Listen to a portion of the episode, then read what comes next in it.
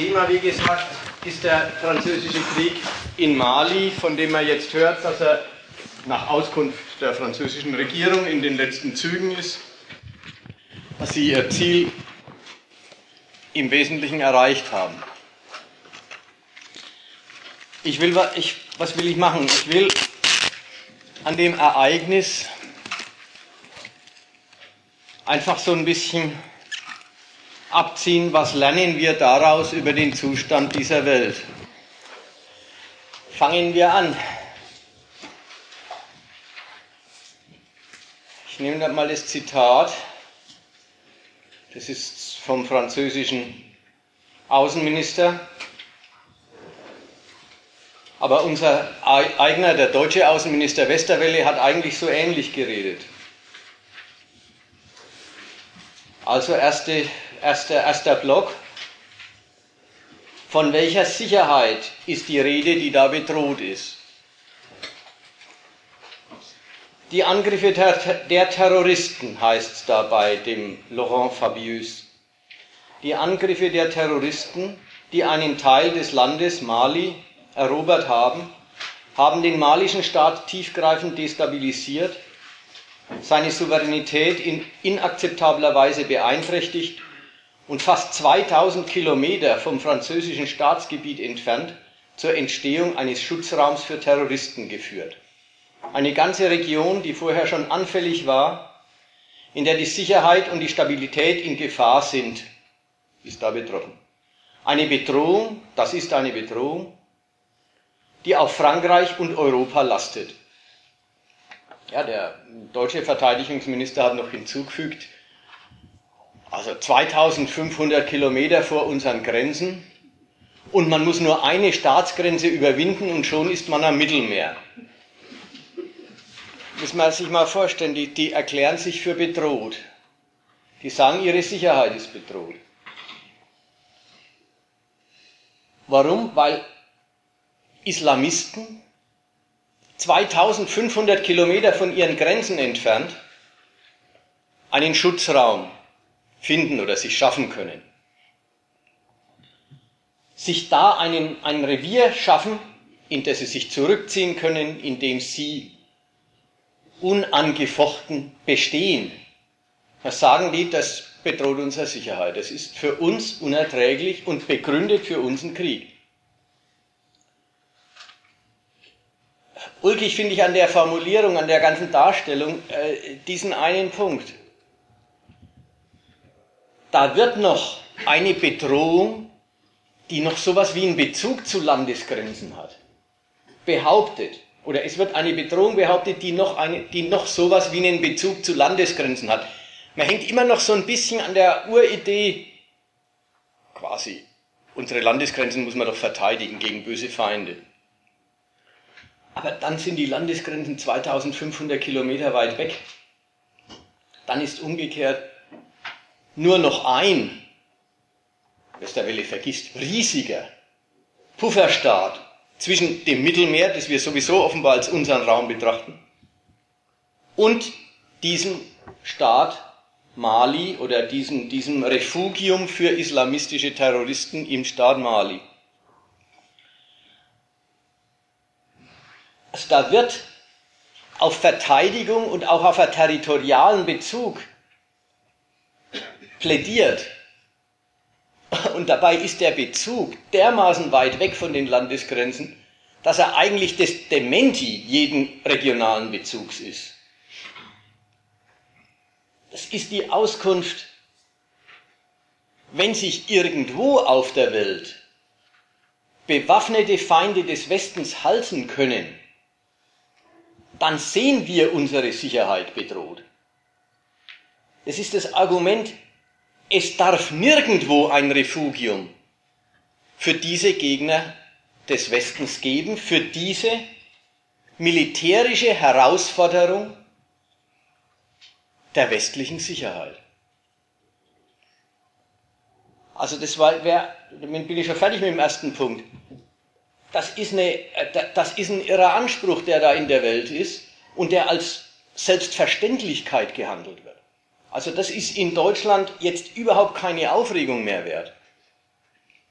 Bei dem Satz, Deutschland wird in Afghanistan verteidigt, Deutschlands Freiheit wird auch in Afghanistan verteidigt, hat damals der zwischen verstorbene Verteidigungsminister der SPD, Struck, gesagt. Deutsche Sicherheit, deutsche Freiheit wird auch am Hindukusch verteidigt. Das hat damals, es war eine gewisse Provokation damals, hat damals noch eine gewisse ja, Gott, Empörung ist vielleicht schon zu viel gesagt, aber eine gewisse Irritation, so soll jetzt so weit äh, unsere Sicherheit auch reichen, dass man am Hindukusch nicht mehr mal mehr was dulden kann, was nicht in unserer Kontrolle ist. Na gut, das ist vergangene Zeit. Heute geht der Satz durch. 2500 Kilometer von unseren Grenzen entfernt halten sich welche, die uns nicht wohlgesonnen sind. Das ist unerträglich. Und deren Existenz ist eine Bedrohung, die wir nicht unsererseits durch eine Bedrohung beantworten, sondern durch Ausrottung und Ausräuchern von deren äh, Nestern. Da wird schon was deutlich. Dieser, diese Staaten und unser engster Verbündeter Frankreich ist jetzt der Haupttäter und äh, die Bundesregierung stellt sich dahinter. Da können wir vielleicht später noch drüber reden, wie distanziert sie sich auch wieder dahinter stellt. Aber sie stellt sich dahinter. Hat heute übrigens aktuell beschlossen, 330 Soldaten zu entsenden. In diese Ausbildungsmission für die malische Armee. Ja, das ist doch der Zweck da. Da geht es drum. Die müssen da wieder bewacht werden, dann müssen die wieder in Sicherheit gebracht werden, dann braucht es wieder äh, äh, Wachbataillons für die Ausbilder, aber egal. Das ist das Grundprinzip, da kommen wir später noch drauf auf die Zwecksetzung. Ich wollte jetzt mal das Erste. Mit welcher Selbstverständlichkeit diese Staaten geradezu weltweit darauf bestehen, dass es nichts und niemanden geben darf, der ihre militärische Unantastbarkeit nicht akzeptiert. Ja, gut, es gibt meinetwegen noch den Iran und dann gibt es meinetwegen noch Nordkorea.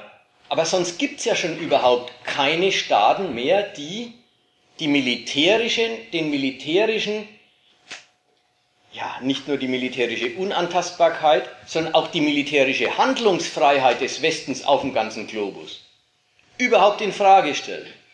Wen gibt's? Ja, also außer Nordkorea und äh, Iran. Russen und Chinesen übrigens nicht.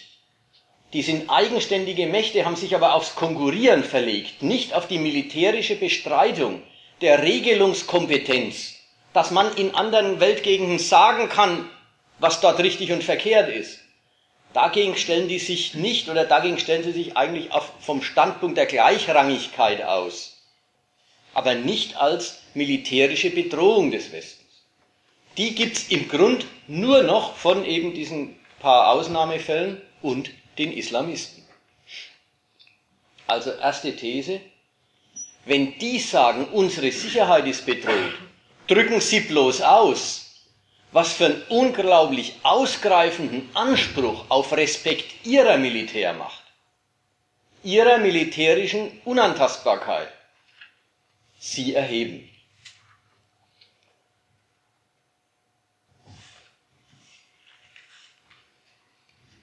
Das war die These 1.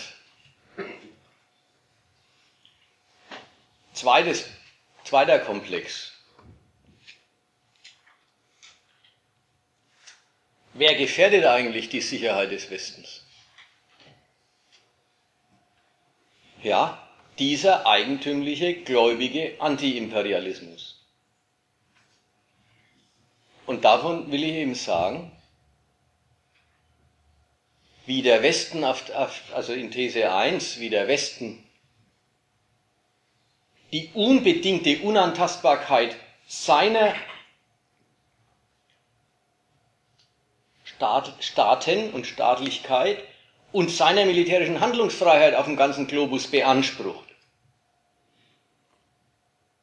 So entsteht ihm, so erwächst ihm auf der anderen Seite ein eigentümlicher Feind. Ein Feind, der sich aufstellt schon auf Basis dessen, dass der Westen die ganze Welt beherrscht. Also diese Feinde hat der Westen sich wirklich geschaffen. Wodurch?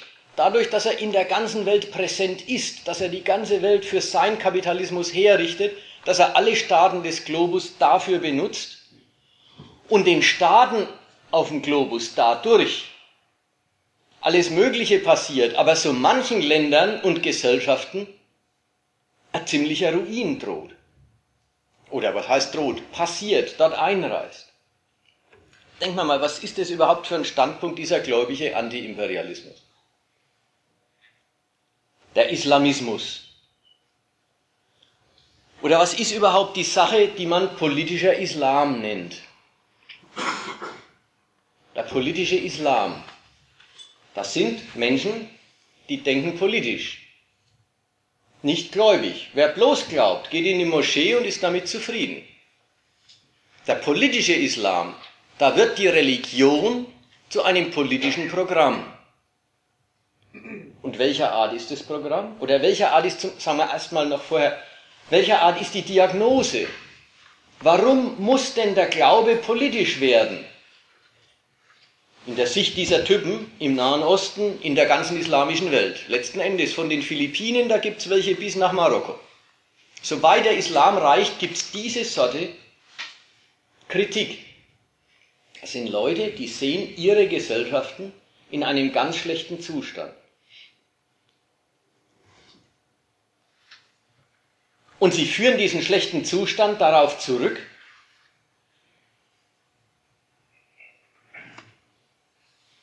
dass die Ungläubigen aus dem Westen mit ihrem Geld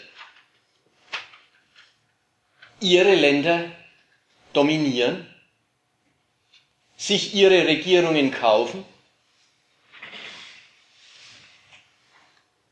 ihre Militärbastionen mitten in den islamischen Raum hineinpflanzen und dass sich die islamischen Völker nicht angemessen dagegen wehren. Der politische Islam ist immer eine Kritik der Penetration der islamischen Welt durch, den, durch die, den, die ungläubigen Imperialisten.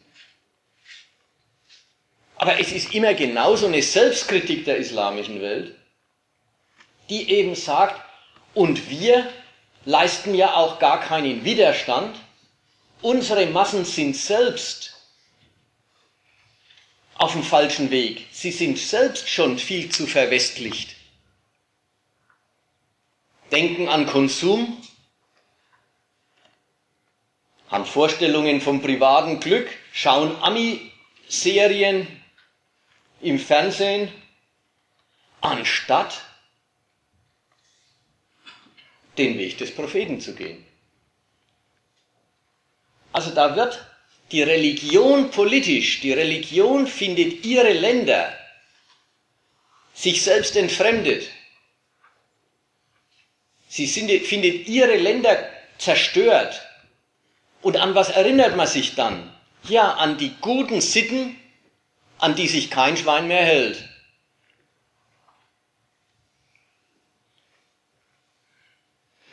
Vielleicht muss man noch, noch Erweiterung sagen. Dieser politische Islam, hat in Ländern, die selber schon was hermachen, Macht- und Geldmäßig, sagen wir dem Iran, durchaus auch ist es verbunden mit der Vorstellung, die Nation nimmt Schaden durch die Penetration durch den Westen und durch die Verwestlichung, Verwestlichung der Bürger. In den Ländern hat, es durch, hat, hat der Gedanke, wir müssen uns auf unsere islamischen Wurzeln zurückbesinnen. Wir müssen unsere Sittlichkeit wieder aufrichten. Wir müssen uns an unseren ideellen Zusammenhang als Volk erinnern, um die Widerstandskraft gegen den Westen zu mobilisieren,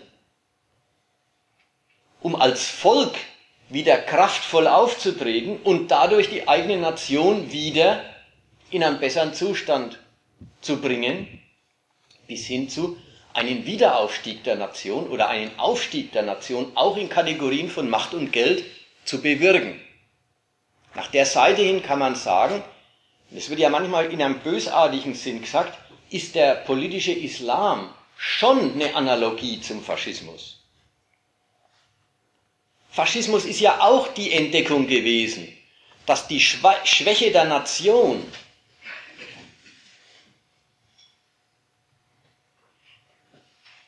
einer, also dass, dass die Nation da niederliegt, am verlorenen Krieg geschuldet ist, der äh, äh, Ausgeliefertheit an die angelsächsischen Kreditgeber geschuldet war, aber eben immer auch geschuldet war der inneren Zwistigkeit, dem Klassenkampf und der Sittenlosigkeit der Deutschen damals. Dass sie alle bloß noch an ihr privates Glück gedacht haben und nicht mehr an die Nation. Dass sie sich fürs große Ganze nicht zur Verfügung gestellt haben, sondern das große Ganze für sich benutzen wollten. Das Moment, die, die Sitte stiftet den ideellen Zusammenhang zwischen den Volksgenossen. Und die Sitte muss wieder ernst genommen werden. Alle müssen sich der Sitte beugen, alle müssen sich an die, an die Moral halten. Das stärkt das, das Stift, das stärkt die Einheit der Bürger, das stärkt die Volksgemeinschaft und das stärkt dann auch die Nation. Dieser Gedanke ist wirklich quasi die Quintessenz des deutschen Faschismus gewesen. Und das ist übrigens die Seite des Faschismus, die immer zu jeder versteht. Also das ist die Seite des Faschismus, die leuchtet doch jedem ein. Ja, wenn es um die Nation, ums Gemeinwesen schlecht steht, dann tanzen offensichtlich die Privatinteressen auf den Tisch. Dann muss man die Privatinteressen und das Gemeinwohl wieder subsumieren, wieder drunter zwingen. Dieser Gedanke ist in der islamischen Welt in manchen Staaten, eben in Staaten, die sich selber schon in Sachen Geld und in Sachen Macht mit westlichen Staaten messen, vielleicht durchaus am Platz. Man muss aber im Kopf behalten, dass der politische Islam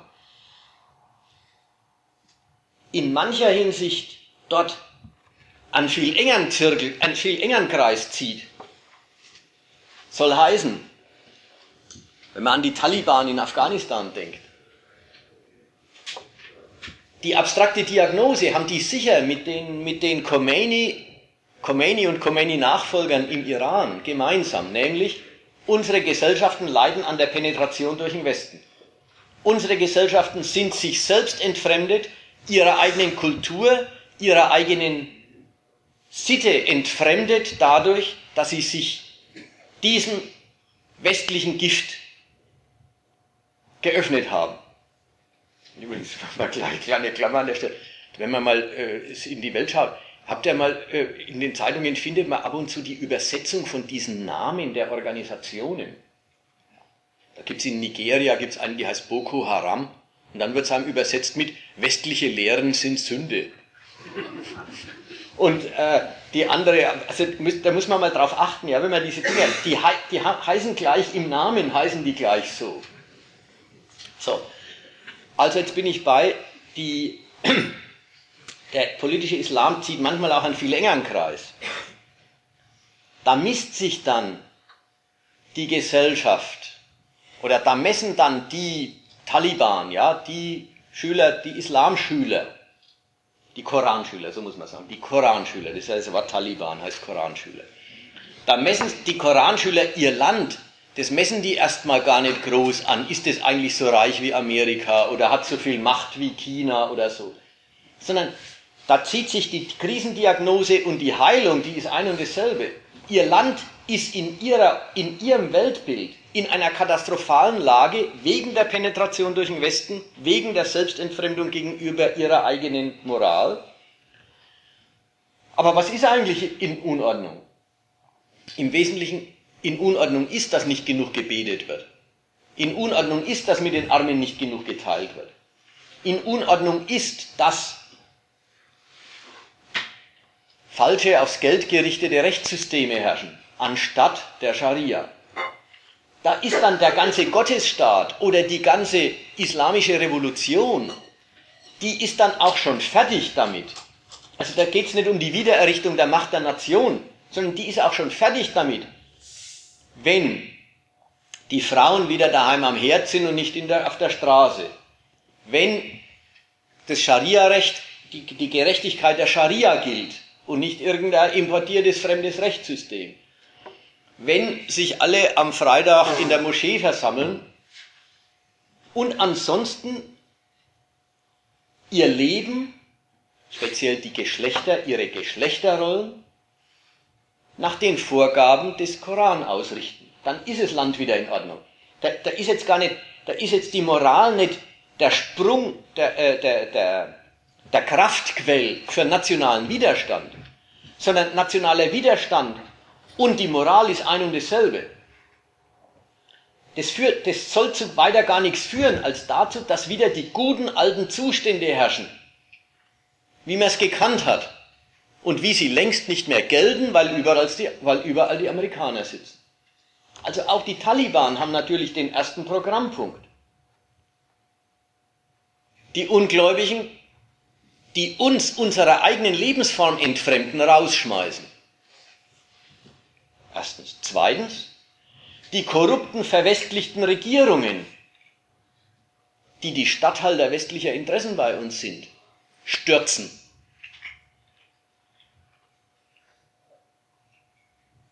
Lasterhafte Amtsträger öffentlich bestrafen und gegen die wie gegen die ihrer moralischen Pflichten vergessenen Volksteile die Moral der guten alten Verhältnisse terroristisch durchsetzen. Das heißt mit strengen Strafen, mit öffentlichen Auspeitschen, mit mal einer Steinigung, was weiß ich, was halt fällig ist, wenn man meint, die ganze Moral, auf der unser Gemeinwesen beruht, wird nimmer beachtet und jetzt muss man drakonisch dafür sorgen, dass die Bürger und Gläubigen wieder wissen, was wichtig und unwichtig ist. Man kann sagen, und mit vollem Recht, da hat sich der Westen eine ziemlich reaktionäre Gegnerschaft gezüchtet. Und ich meine jetzt gezüchtet nicht im Sinn, wie es oft in der Zeitung steht, äh, und da haben sie doch die Mujahideen damals selber unterstützt. Und der Ronald Reagan äh, in, in Afghanistan, wo sie die genau diese Reaktionäre gegen die Sowjetunion und ihr Weise, Afghanistan zu modernisieren, äh, ja, mit Waffen ausstaffiert und mit Geld versorgt haben, damit der Widerstand gegen die Russen nur mächtig genug ist. Ich meine es nicht in dem Sinn. Ich meine im Sinn von, der Westen hat wirklich alle Alternativen kaputt gemacht. Früher war die ganze arabische Welt voller linker Nationalisten, voller Bewegungen, die gesagt haben, man muss die Länder modernisieren.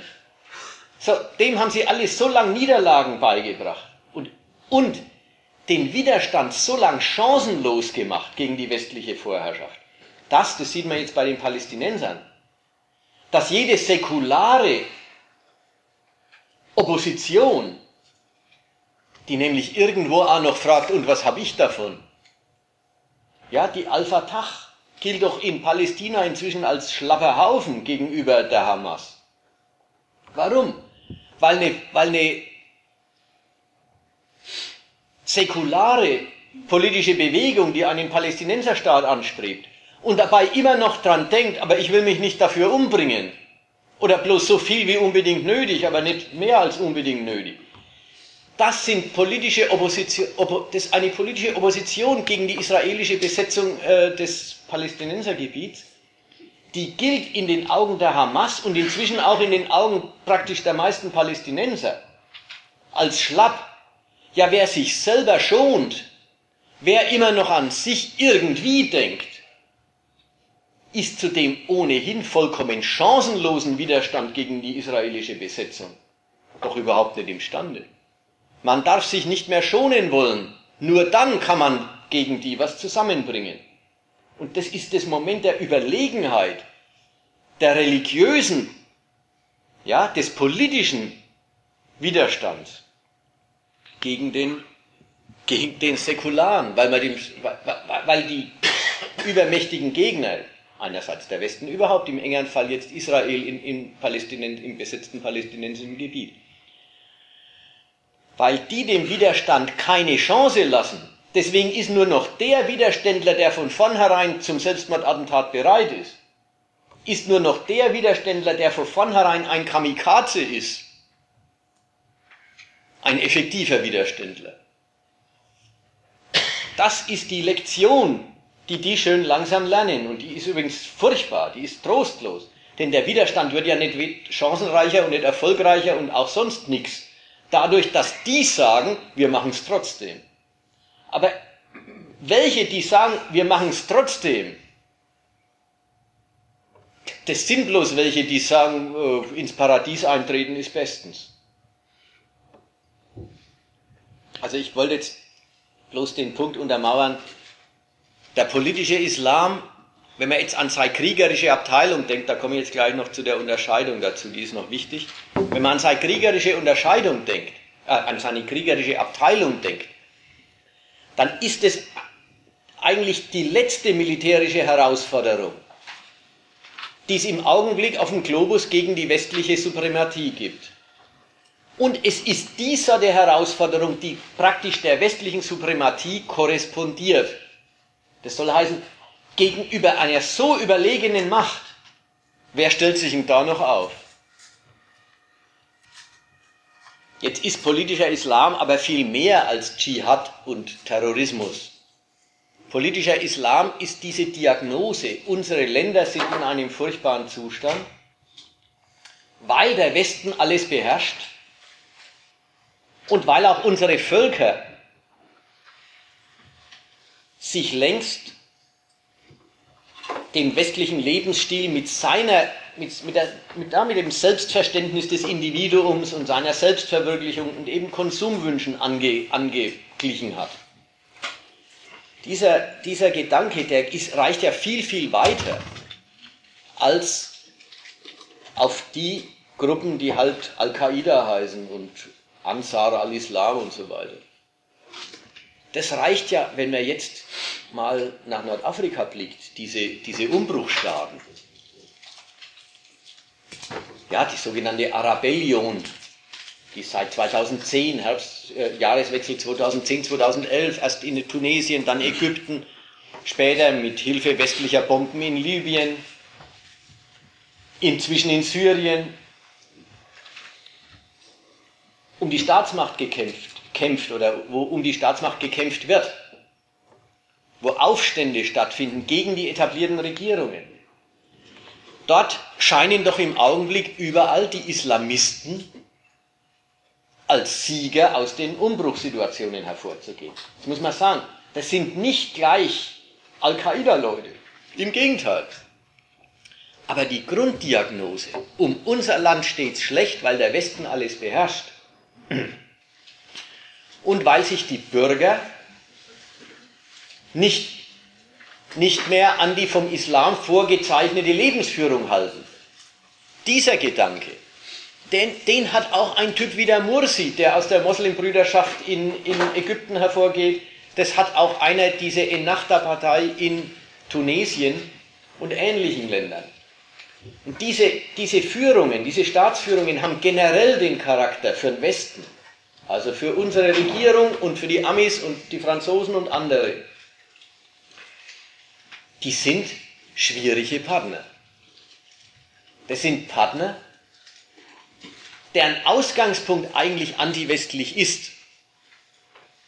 Sie wollen die Selbstständigkeit ihrer Nation, sie wollen die Emanzipation ihrer Nation aus der westlichen Vorherrschaft eigentlich haben. Um im Verhältnis zu denen, geht den, den ähm, Diplomaten der großen westlichen Staaten drum, ob und wie man diese Typen, Mursi als den prominentesten, weil es auch das größte Land ist, um das es dabei geht, ob und wie man die durch Drohungen und Angebote, durch Zuwendung von Geld und Waffen oder durch die Drohung mit Entzug von Geld und Waffen wie man die zum Kalkulieren mit dem imperialistischen Kräfteverhältnis erziehen kann. Da ist noch gar nicht raus, wie es geht. Da ist noch nicht raus, wie es hinausgeht, schon gleich nicht. Aber mit denen findet der Versuch statt, praktisch politisch zu verkehren, soll heißen, sie darauf zu stoßen, wie das Kräfteverhältnis ist und wie man also sogar den Wunsch eines islamischeren Ägypten nur voranbringen kann, wenn man rational mit dem imperialistischen Kräfteverhältnis kalkuliert. Für, die, für den Umgang mit diesen Staaten sind Islamisten, die eine militärische Chance für ihr Anliegen sehen und damit auch gewisse Erfolge erzielen, eine große Gefahr. Und da merkt man, dass dann Sicherheit des Westens ganz was anders heißt, als einfach, die könnten in Frankfurt am Main eine Bombe hochgehen lassen. Dann heißt Sicherheit des Westens, die könnten Einfluss auf die Umbruchsprozesse in Nordafrika kriegen. Die könnten unserem Versuch, die ägyptischen Moslembrüder zu einem rationalen Umgang mit dem imperialistischen Kräfteverhältnis zu erziehen, stören. Die könnten die auch an den Pranger stellen, als Windbeutel, als Weicheier und so weiter. Die könnten denen Konkurrenz machen in ihren Ländern. Das ist es, was erstmal die westliche Sicherheit vorläufig gefährdet. Viel wichtiger als irgendwo eine Bombe in, äh, in irgendeinem U-Bahn-Schacht irgendwo in der westlichen Welt. Es geht um die Sicherung des Umgestaltungsprozesses der ganzen arabischen und islamischen Staatenwelt, der im Moment unterwegs ist. Und da will man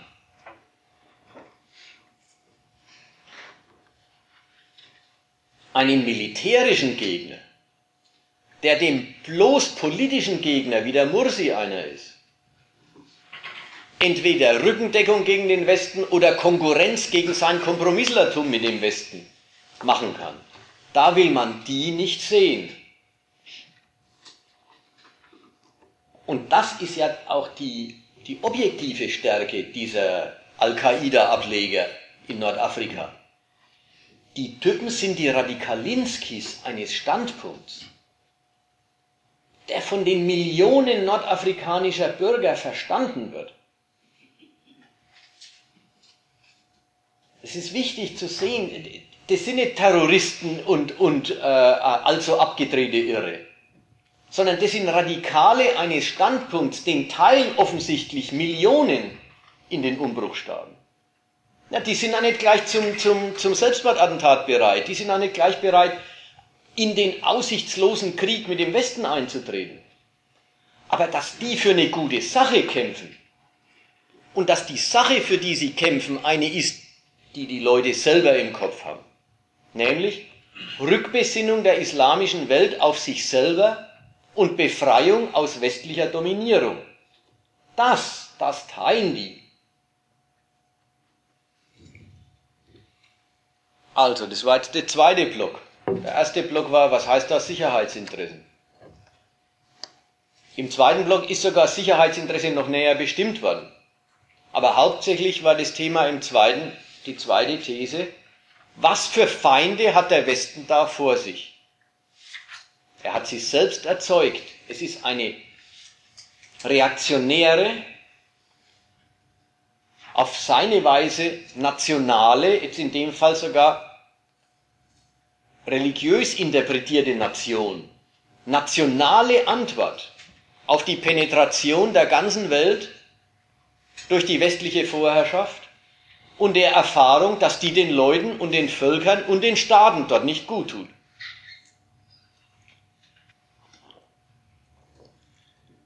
Es ist wichtig an der Stelle vielleicht nochmal einen rauszudrehen, einen Augenblick. Ich kenne das aus dem antideutschen Lager. Wer denen überhaupt irgendeine Rationalität zubilligt, wird gleich, also denen, ich meine jetzt den Dschihadisten oder den Islamisten, irgendeine Rationalität zubilligt, wird gleich, als ob er die entschuldigen wollte, als ob er für die wäre, aufgefasst und dann kritisiert. Und dann machen diese Antideutschen den Vergleich und sagen, da ist uns doch dann der aufgeklärte Imperialismus der Amerikaner, der die ganze Welt beherrscht, aber doch die Freiheit des Individuums äh, sich auf die Fahnen schreibt. Ist uns dann doch lieber als der, als die vermeintliche islamistische Befreiung, die bloß in der Unterdrückung der Frau gipfelt und im Hemd abhacken. Ich möchte deutlich machen, wer erläutert, dass das eine Antwort auf die imperialistische Beherrschung der Welt ist, gibt dieser Antwort noch lang nicht recht, hält es noch lang nicht für eine gute Antwort. Aber ich will schon behaupten, eine Antwort ist es.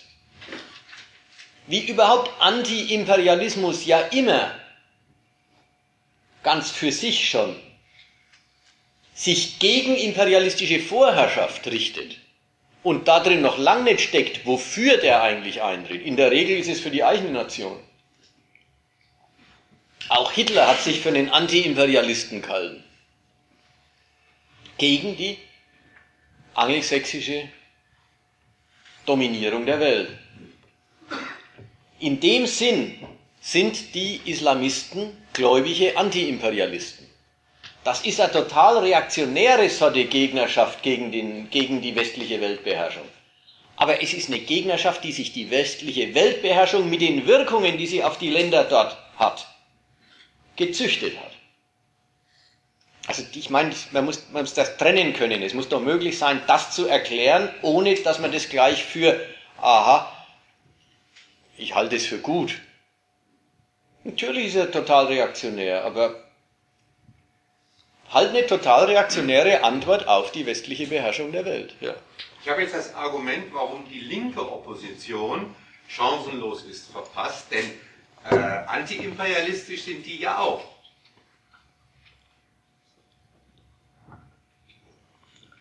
Mein Argument war eigentlich mit chancenlos.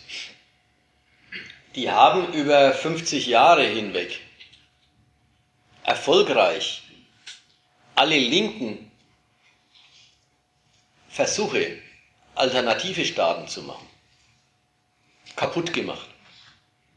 Einfach im Sinn von, es ist passiert. Das hat natürlich auch dazu geführt, dass die Aufbauprogramme, sagen wir in Algerien, da wollten sie mal einen Sozialismus errichten, dass die Aufbauprogramme denaturiert sind. Wenn du mal 50 Jahre lang was betreibst als, als eine Staatsmacht, und das Ergebnis stellt sich nicht ein. Irgendwann wird es dazu, dass das Militär und die politische Klasse die, die Macht und den Zugang zu den Reichtumsquellen in der Hand hat, halt sich versorgt und den Rest des Landes und den, den, alten, des alten, den alten Entwicklungsidealismus, dass da nichts mehr passiert in der Richtung. Also verdienen sie auch wirklich gar keinen Anhang mehr. So, und das war jetzt die eine Seite, ja, die sind einfach. Die von westlicher Seite äh, klein gehalten worden sind, ja. beziehungsweise klein gemacht ja. worden sind. Hm. Und jetzt das Ganze jetzt auf der Ebene des Aufstands, des wirklichen Kampfes gegen die westliche Beherrschung. Da muss man sagen, da ist eigentlich mal Israel-Beispiel äh, einschlägig ja aus der Position absoluter Chancenlosigkeit raus. Wer mag aus der noch einen Krieg führen? Wer mag sich aus der Position überhaupt noch unbedingt gewaltmäßig gegen die Vorherrschaft, gegen die Übermacht aufstellen? Nur noch wert jemand, der nimmer kalkuliert. Und das ist die eigentümlich ironische Überlegenheit der Religiösen gegenüber den säkularen Antiwestlern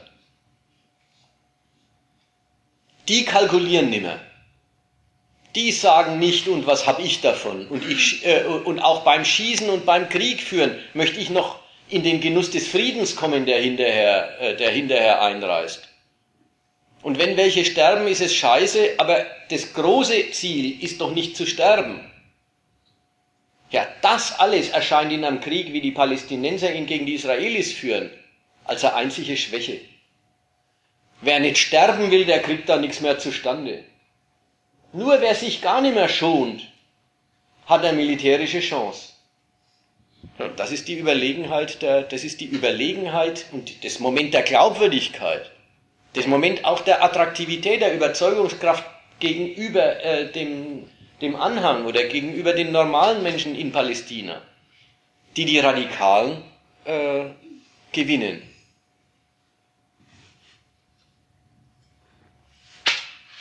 Also, und solche Gegner, die aus der Position absoluter Chancenlosigkeit raus den Krieg gegen den Westen aufnehmen. Ja, man muss das auch mal ernst nehmen. Auch, auch Al-Qaidas Anschlag auf, die, auf das World Trade Center in den USA mit den Twin Towers 2001, was 2001? Auch das war ein Kriegsakt aus der Position absoluter Unterlegenheit raus. Chancenloser Unterlegenheit. Deswegen war es ein Kriegsakt. Es war ein Kriegsakt, ohne Zweifel. Aber es war ein Kriegsakt, der selber gar nicht strategisch, sondern symbolisch kalkuliert. Auch Bin Laden hat nicht gemeint, dass er damit Amerika stürzen kann. Demonstrieren, dass man auch gegen einen total überlegenen Feind etwas hinkriegen kann. Ja, das vielleicht. Aber dann ist der ganze Krieg ist ein Symbol, dass der Widerstand lebt und dass man es schon versucht. Mehr ist er gar nicht.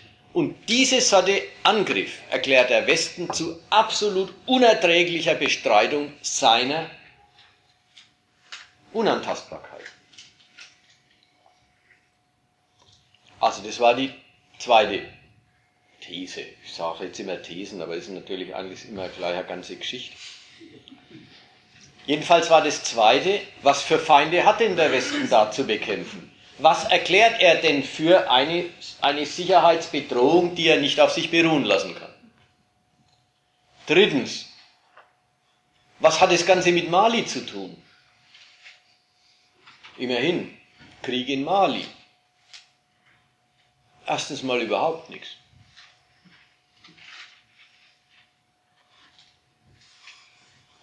Zweitens, viel. Denn Mali versagt offensichtlich vor der Aufgabe, dem Westen solche Feinde vom Leib zu halten. Mali versagt vor der Aufgabe, was sein Territorium betrifft, sicherzustellen, dass solche sich nirgendwo niederlassen können. Da merkt man, Mali versagt vor dieser Aufgabe. Dass Mali, abgesehen davon, vor so gut wie jeder anderen Aufgabe, die man sonst Staaten zurechnet, auch versagt, ist überhaupt nicht das Problem. Dass das ein kollabierender Staat ist, wird festgestellt und stören tut es nur in einer einzigen Hinsicht. Ach, da entsteht ein Machtvakuum, da können sich Islamisten festsetzen. Alles andere, was mit einem kollabierenden Staat zu Also, wir sind dabei, was hat das Ganze mit Mali zu tun? Erstens, nur so viel, oder erstens, nur so viel, dass Mali vor der Aufgabe versagt, dem Westen solche Feinde vom Hals zu halten, solche Feinde selber zu jagen. Warum versagt Mali dran? Ja, weil der Staat gerade zerfällt. Das Zerfallen des Staates, was ja alles andere auch einschließt, dann zerfällt ja auch sonst alles. Alles das interessiert nicht, ist nicht das Problem. Der ganze kollabierende Staat ist ein Problem in einer einzigen Hinsicht. Er, er, er leistet nicht mehr, was man von dem immer noch will, nämlich die Feinde des Westens in Schach, in Schach halten. Äh, eine Frage. Ja. Äh, Sie, Sie, äh, Sie sagten, 2001 ist das quasi so, so, so, so angegangen.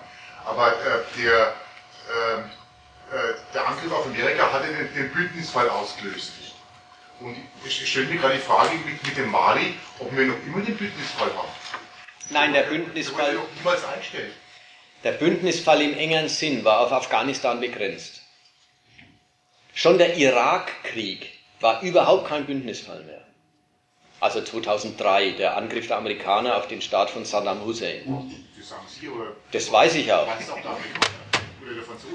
Der Amerikaner war schwer enttäuscht, enttäuscht davon, dass der Deutsche und die Franzosen den Bündnisfall da gar nicht mehr haben gelten lassen. Erinnert euch, das war die Zeit, wo, äh, wo, wo Schröder Kanzler war, wo äh, Joschka Fischer Außenminister war. Das war die Zeit, wo in der UNO die Deutschen gesagt haben, nein, sie sehen den Sinn dieses Krieges nicht ein. Da war der Westen gespalten. Das war, das war die, größte, die größte Zerrüttung des westlichen Lagers, die es bisher überhaupt gegeben hat. Da haben die gesagt, dieser Krieg nicht. Das von den Amis immer begründet worden mit Saddam Hussein hätte Massenvernichtungswaffen. Und da haben die immer gesagt, findet sie doch erstmal. Und da haben sie sie immer nicht gefunden. Und hat dieser, dieser Colin Powell, der damalige Außenminister, hat dann Bilder vorgeführt in der UNO. Und da hat, er, hat der Joschka Fischer immer gesagt, I'm not convinced. Und das, waren dieses, das war die größte Zerrüttung des Westens. Da haben die Amis darauf bestanden. Natürlich wollen wir auch hier die Gefolgschaft unserer Verbündeten sehen. Und die Verbündeten haben gesagt, nein. Al-Qaida bekämpfen schon, aber Saddam Hussein ist kein Fall davon. Also insofern, Bündnisfall war auf Afghanistan beschränkt. Und äh, naja, da sind sie ja immer noch dabei, gemeinsam rein, gemeinsam raus bis heute, obwohl jetzt gemeinsam raus das Projekt ist. Aber äh, die anderen Sonderkriege, ja, der gegen die Piraten vor Somalia, die Kriegsführung im Jemen, die es gab eine Mission, ähm, äh, Marinemission vorm Libanon und so weiter, die fallen alle nicht unter den Bündnisfall, sind alles Koalitionen der Willigen, die hat man immer ad hoc zusammengestellt und da waren auch alle möglichen Staaten dabei. Dieser, dieser selektive Problemstandpunkt in Bezug auf Mali. Ja? Dass Mali zerfällt, stört bloß in einer Hinsicht, es entsteht ein Machtvakuum, da können Islamisten reinstoßen. Das hat noch der Verlauf der Ereignisse gezeigt. Es ist schon mehr als ein Jahr her, da haben die Tuaregs einen Aufstand gemacht. Im Norden. Das fand der Westen überhaupt keine Aufregung.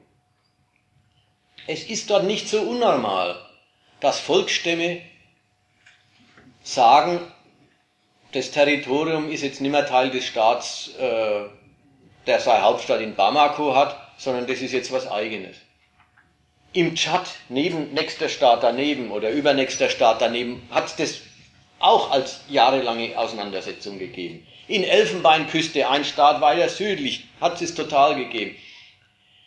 Das ist nicht denen ihr Problem gewesen dass sich dann herausgestellt hat, dass das ein Bündnis von Tuaregs und Islamisten ist, hat die Sache geändert. Aber sogar da hat man noch jede Menge Zeit gehabt. Da hat man auch den Standpunkt eingenommen, okay, Nordmali muss zurückerobert werden. Wir wollen den, ja, dieses Rückzugsgebiet, diesen Safe Haven für Terroristen nicht dulden. Das, den hat schon gegeben. Aber man hat sich Zeit gelassen man hatte, es gab einen UNO-Beschluss, die, es soll eine rein afrikanische Truppe aus den ECOWAS-Staaten zusammengestellt werden. Die wird ein bisschen finanziert von der EU. Aber es sollen nur afrikanische Soldaten sein und die werden wahrscheinlich im Herbst 2013 einsatzfähig sein. Bis dahin hätten auch die Franzosen Zeit gehabt. Erst der Umstand, dass die Separatisten, eben dieses Bündnis aus Tuaregs und den Islamisten im Norden Malis, der angekündigten Rückeroberung ihrer Gebiete zuvorgekommen ist, dieses Bündnis, und gesagt hat, na dann erobern wir den Süden, und offenbar auf überhaupt kaum Widerstand von äh, äh, Regierungssoldaten gestoßen sind und eine Stadt nach der anderen ganz schnell eingenommen haben und auf die Hauptstadt zumarschiert sind. Dann erst hat es den Franzosen pressiert. Da war der Standpunkt. So weit will man es nicht kommen lassen, dass die, ja, die, und wenn sie noch so dürftig sind, die Ressourcen eines ganzen Staates in die Finger kriegen. Und diejenige Bastion, auf die der Westen setzt, als Einfallstor, mit dem man dort wieder äh, das Rückerobern betreiben kann, und die alle wegräumt. Also Mali zerfällt und es juckt kein Schwein. aber Mali zerfällt und da entsteht eine, ein staatsfreier Raum, den Islamisten nutzen, das juckt. Warum zerfällt jetzt Mali eigentlich?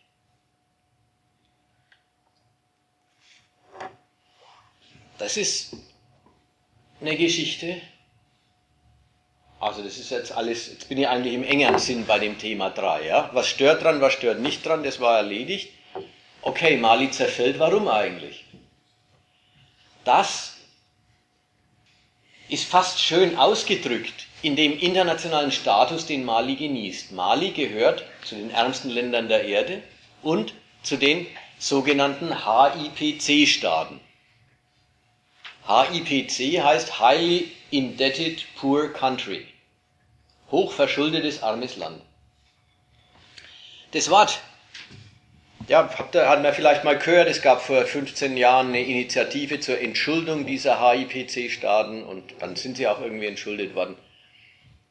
Das Wort drückt eigentlich zweierlei aus. Hochverschuldete arme Staaten. Es drückt, es ist nämlich fast die umfassende Charakterisierung ihrer weltwirtschaftlichen Rolle. Denn erstens, wenn es heißt, das ist ein hochverschuldetes armes Land, wird ausgedrückt, in die Weltwirtschaft eingebunden ist das Land. Man hat es offenbar Schulden machen lassen. Irgendwelche ausländischen Institutionen, Banken vielleicht, haben als Kreditgeber auf irgendwelche Geldquellen dort gesetzt, dass die Staaten als Schuldner für ihre, Zinsen, äh, für ihre Zinspflichten gerade stehen können und auch für Tilgung gerade stehen können. Es sind also Staaten, die haben eine weltwirtschaftliche Rolle und weltwirtschaftliche Institutionen, Banken oder Entwicklungsagenturen haben diese Staaten der Schulden für würdig gefunden. Ist die eine Hälfte. Die andere Hälfte ist, aber die Quellen, die Devisenquellen, mit denen diese Staaten ihre Devisenschulden begleichen oder bedienen müssten, die Devisenquellen reichen offenbar nicht, um die Devisenschulden zu bedienen. Also es gibt eine Einbindung in die Weltwirtschaft, die Einbindung in die Weltwirtschaft ist aber ungenügend. Sie taugt nicht dafür, dass diese Staaten ihre Schulden bedienen können. Ja, was ist eigentlich die Wirtschaft eines solchen Staats? Die zerfällt in zwei Teile. Die eine Teil, der eine Teil ist die Wirtschaft der einheimischen Menschen. Das, wenn man Wikipedia, Wikipedia ist heute allgemeine äh, Zugriff für Informationen, wenn man Wikipedia aufschlägt, das ist, wird, ist dort der sogenannte Wanderhackbau. Den kann man dort überhaupt bloß auf 4% des nationalen Territoriums überhaupt betreiben. Der Rest ist unfruchtbar, Wüste. Der Wanderhackbau, das ist die trostloseste Form der Landwirtschaft, das ist äh, Subsistenzwirtschaft der allerniedrigsten Stufe. Die hacken äh, äh, und, und pflanzen was an und nach ein paar Jahren ist der Boden erschöpft, dann muss man ihn zehn Jahre liegen lassen, dann kann man wieder hin. Diese Wirtschaft die 70 Prozent der Bevölkerung betreibt, hat mit dem Staat überhaupt nichts zu tun.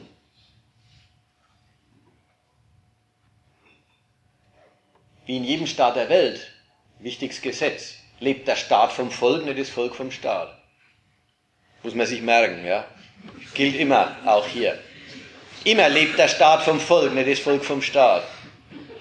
Auch dort aber dort lebt der Staat vom, von dem, was es Volk an Wirtschaft betreibt, furchtbar schlecht, eigentlich überhaupt nicht. Subsistenzlandwirtschaft lässt sich nicht besteuern. Es ist, es ist außerhalb der Geldzirkulation, was da an Wirtschaft passiert. Da kann man nicht als Steuereintreiber was verlangen. Wenn, wenn Sie es auf den Markt tragen und Geld dafür verlangen, dann kann am Markt vielleicht der Steuereintreiber rumlaufen und sagen, da nehme ich was weg. Aber solange es Subsistenzwirtschaft ist, geht das nicht. Also, die Wirtschaft des Landes zerfällt in zwei Teile. Die eine Hälfte ist die Wirtschaft, die das Volk betreibt. die hat mit dem Staat nichts zu tun. Die andere Hälfte, die wirft dem Staat was ab. Das ist aber eine Wirtschaft, die betreiben nicht die Bürger Malis, sondern die betreiben ausländische Konzerne. Mehr oder weniger alle Exportprodukte des Landes sind Rohstoffe, die, die, die, die schaffen Minengesellschaften aus dem Boden oder große Agrarkonzerne in den allerfruchtbarsten Gebieten, die schaffen ein paar exportierbare Südfrüchte her. Die Wirtschaft, also die dem Staat was abwirft, ist nicht die Wirtschaft der einheimischen Bürger, sondern das ist die Wirtschaft der, Ausländ der ausländischen Kapitale. Die betreiben dort ja die Herstellung von exportierbaren Waren. Und die werfen dem Staat was ab. Da kann er Schürfrechte gegen, zu Geld machen, da kann er Exportlizenzen vergeben und er kann auch Steuern auf, den, auf die Transaktionen erheben, die da stattfinden. Ein gewisser Teil der Bevölkerung findet ja, aber sehr, sehr kleiner, findet auch als Minenarbeiter oder landwirtschaftliche Arbeitskräfte in den Exportindustrien Arbeit und Erwerb. Aber das ist der mickrigste Teil der Bevölkerung. Aufs Ganze gesehen, das ist jetzt die andere Bedeutung von highly indebted poor country. Aufs Ganze gesehen, reichen die Exportverdienste oder die staatlichen Geldquellen, die aus dieser Wirtschaft der Ausländer im Inland entstehen, nicht um den Staat zu finanzieren. Er kann nicht nur seine Schulden nicht bezahlen, er kann eigentlich alles nicht bezahlen, was er braucht. Das ist eine lustige Welt dort. Eine traurige Herrschaft, könnte man sagen. Die Herrschaft lebt von ihrem Volk, aber ihr Volk gibt nichts her. Nicht genug, um das Volk erfolgreich zu beherrschen. Der Staat kann sich seine Selbstbehauptung auf seinem Territorium nicht leisten. Die politische Herrschaft reduziert sich also auf eine gewisse, also, oder die politische Herrschaft kriegt das, was man unter Staat so meint, ein Gewaltmonopol das auf dem Territorium keine andere Gewalt neben sich duldet und als solches auch alle ausländischen gewaltsamen, souveränen Akte vom eigenen Territorium fernhält. Diese Sorte Selbstbehauptung findet dort gar nicht statt. Staat heißt in den Ländern Die politische Hoheit reduziert sich auf die Hauptstadt und auf ein paar andere Bevölkerungszentren. Und abgesehen davon lebt sie damit, dass es lauter selbstständige Mächte im Land gibt. Ethnien, die ihre eigenen Bewaffneten haben. Dörfer, die sich bewaffnen. Banden, die einfach so vor sich hin leben und Waffen haben. Und mit all denen muss die Staatsmacht entweder gar nicht zusammenstoßen, weil das Gelände groß ist und die Staatsmacht sowieso nicht viel will, oder sie muss sich punktuell mit ihnen auseinandersetzen, ohne diese konkurrierenden Mächte je zu beseitigen. Oder sie muss ein Arrangement mit denen finden. Aber dann ist es auch nicht ein Gewaltmonopol, wie es ein moderner Staat ist, der keine Gewalt neben sich duldet, der die Bürger alle entwaffnet, sondern dann ist es eine Zentralgewalt, die Arrangements mit Lokalgewalten sucht.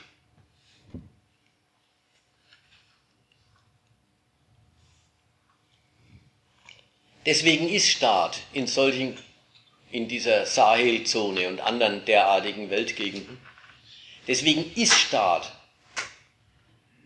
jetzt nicht bloß wegen seiner nicht nicht seiner Ohnmacht auf dem eigenen Territorium, ist auch nach der anderen Seite. Was ist dann das Positive, ja? Das Positive ist dann auch nicht eine Gewalt, die ihr ganzes Territorium als Ganzes für, für ihre Ressource hält, das ganze Territorium entwickelt, sondern Staat ist dann dort auch positiv irgendeine Machtklicke in der Hauptstadt, die es schafft, die Soldaten zu alimentieren, also die Soldaten zu bezahlen, die eignet sich die dürftigen Geldquellen dieses Landes an und finanziert damit sich und ihren Anhang.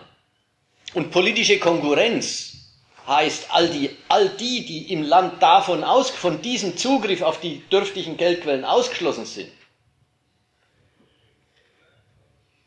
müssen sich's gefallen lassen oder sie müssen in einer Art Bürgerkrieg die Macht ersetzen und sich in den Besitz der Geldquellen bringen. Das wird oft von der Entwicklungspolitik und von unseren Ländern aus als dort sind die Regierungen alle korrupt aufgefasst. Das ist aber ziemlich idiotisch. Dieses Verhältnis von Gewalt und Geldquelle als Korruption auszudrücken. Weil zur Korruption gehört ja immerhin der Gedanke, es gibt eine korrekte Verwaltung des Geldes. Es gibt eine korrekte Wahrnehmung des Staatsamts. Dort besteht das Staatsamt im Zugriff auf das bisschen Geld, das dort denen, die die Waffen haben, zufällt. Die Vorstellung, das wäre eine Abweichung von einem irgendwie existierenden Auftrag, die Staatsgewalt anders zu handhaben, ist abseitig. Das gibt es dort überhaupt nicht. Diese Staaten zerfallen deswegen auch, weil sie die Macht nicht aufbringen, die Hoheit über ihr Gebiet auszuüben. Naja, in der Form, dass sie die Soldaten nicht mehr bezahlen können oder dass ihr Armee auseinanderbricht, weil irgendwelche jungen Offiziere der Meinung sind, sie könnten sich in den Besitz der Macht bringen, den die, Zentral den die alten Offiziere haben, also putschen, oder weil irgendwelche Regionalmächte sagen, sie brauchen der Zentrale nicht mehr gehorchen, die Zentrale hat ihnen nichts zu melden und die Zentrale kann das gar nicht gegen sie durchsetzen. Also der highly indebted, das highly indebted poor country ist zugleich ein failed state. Ein Staat, der sich als Staat nicht mehr erhalten kann, weil ihm die materiellen Ressourcen der Gewalt fehlen. Das war die These 3. Kommt die These 4. Diesem Umstand stellt sich die Welt der großen kapitalistischen Staaten schon die ganze Zeit, indem sie damit umgehen, dass diese Staaten im Grunde ihre Gewalt nicht finanzieren können, die nötig ist. Wie stellen Sie sich dem? Sie stellen sich dem, indem Sie bereit sind,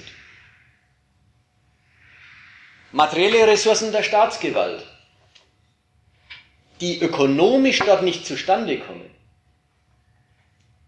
von ihren, aus ihren Staatshaushalten heraus mitzutragen.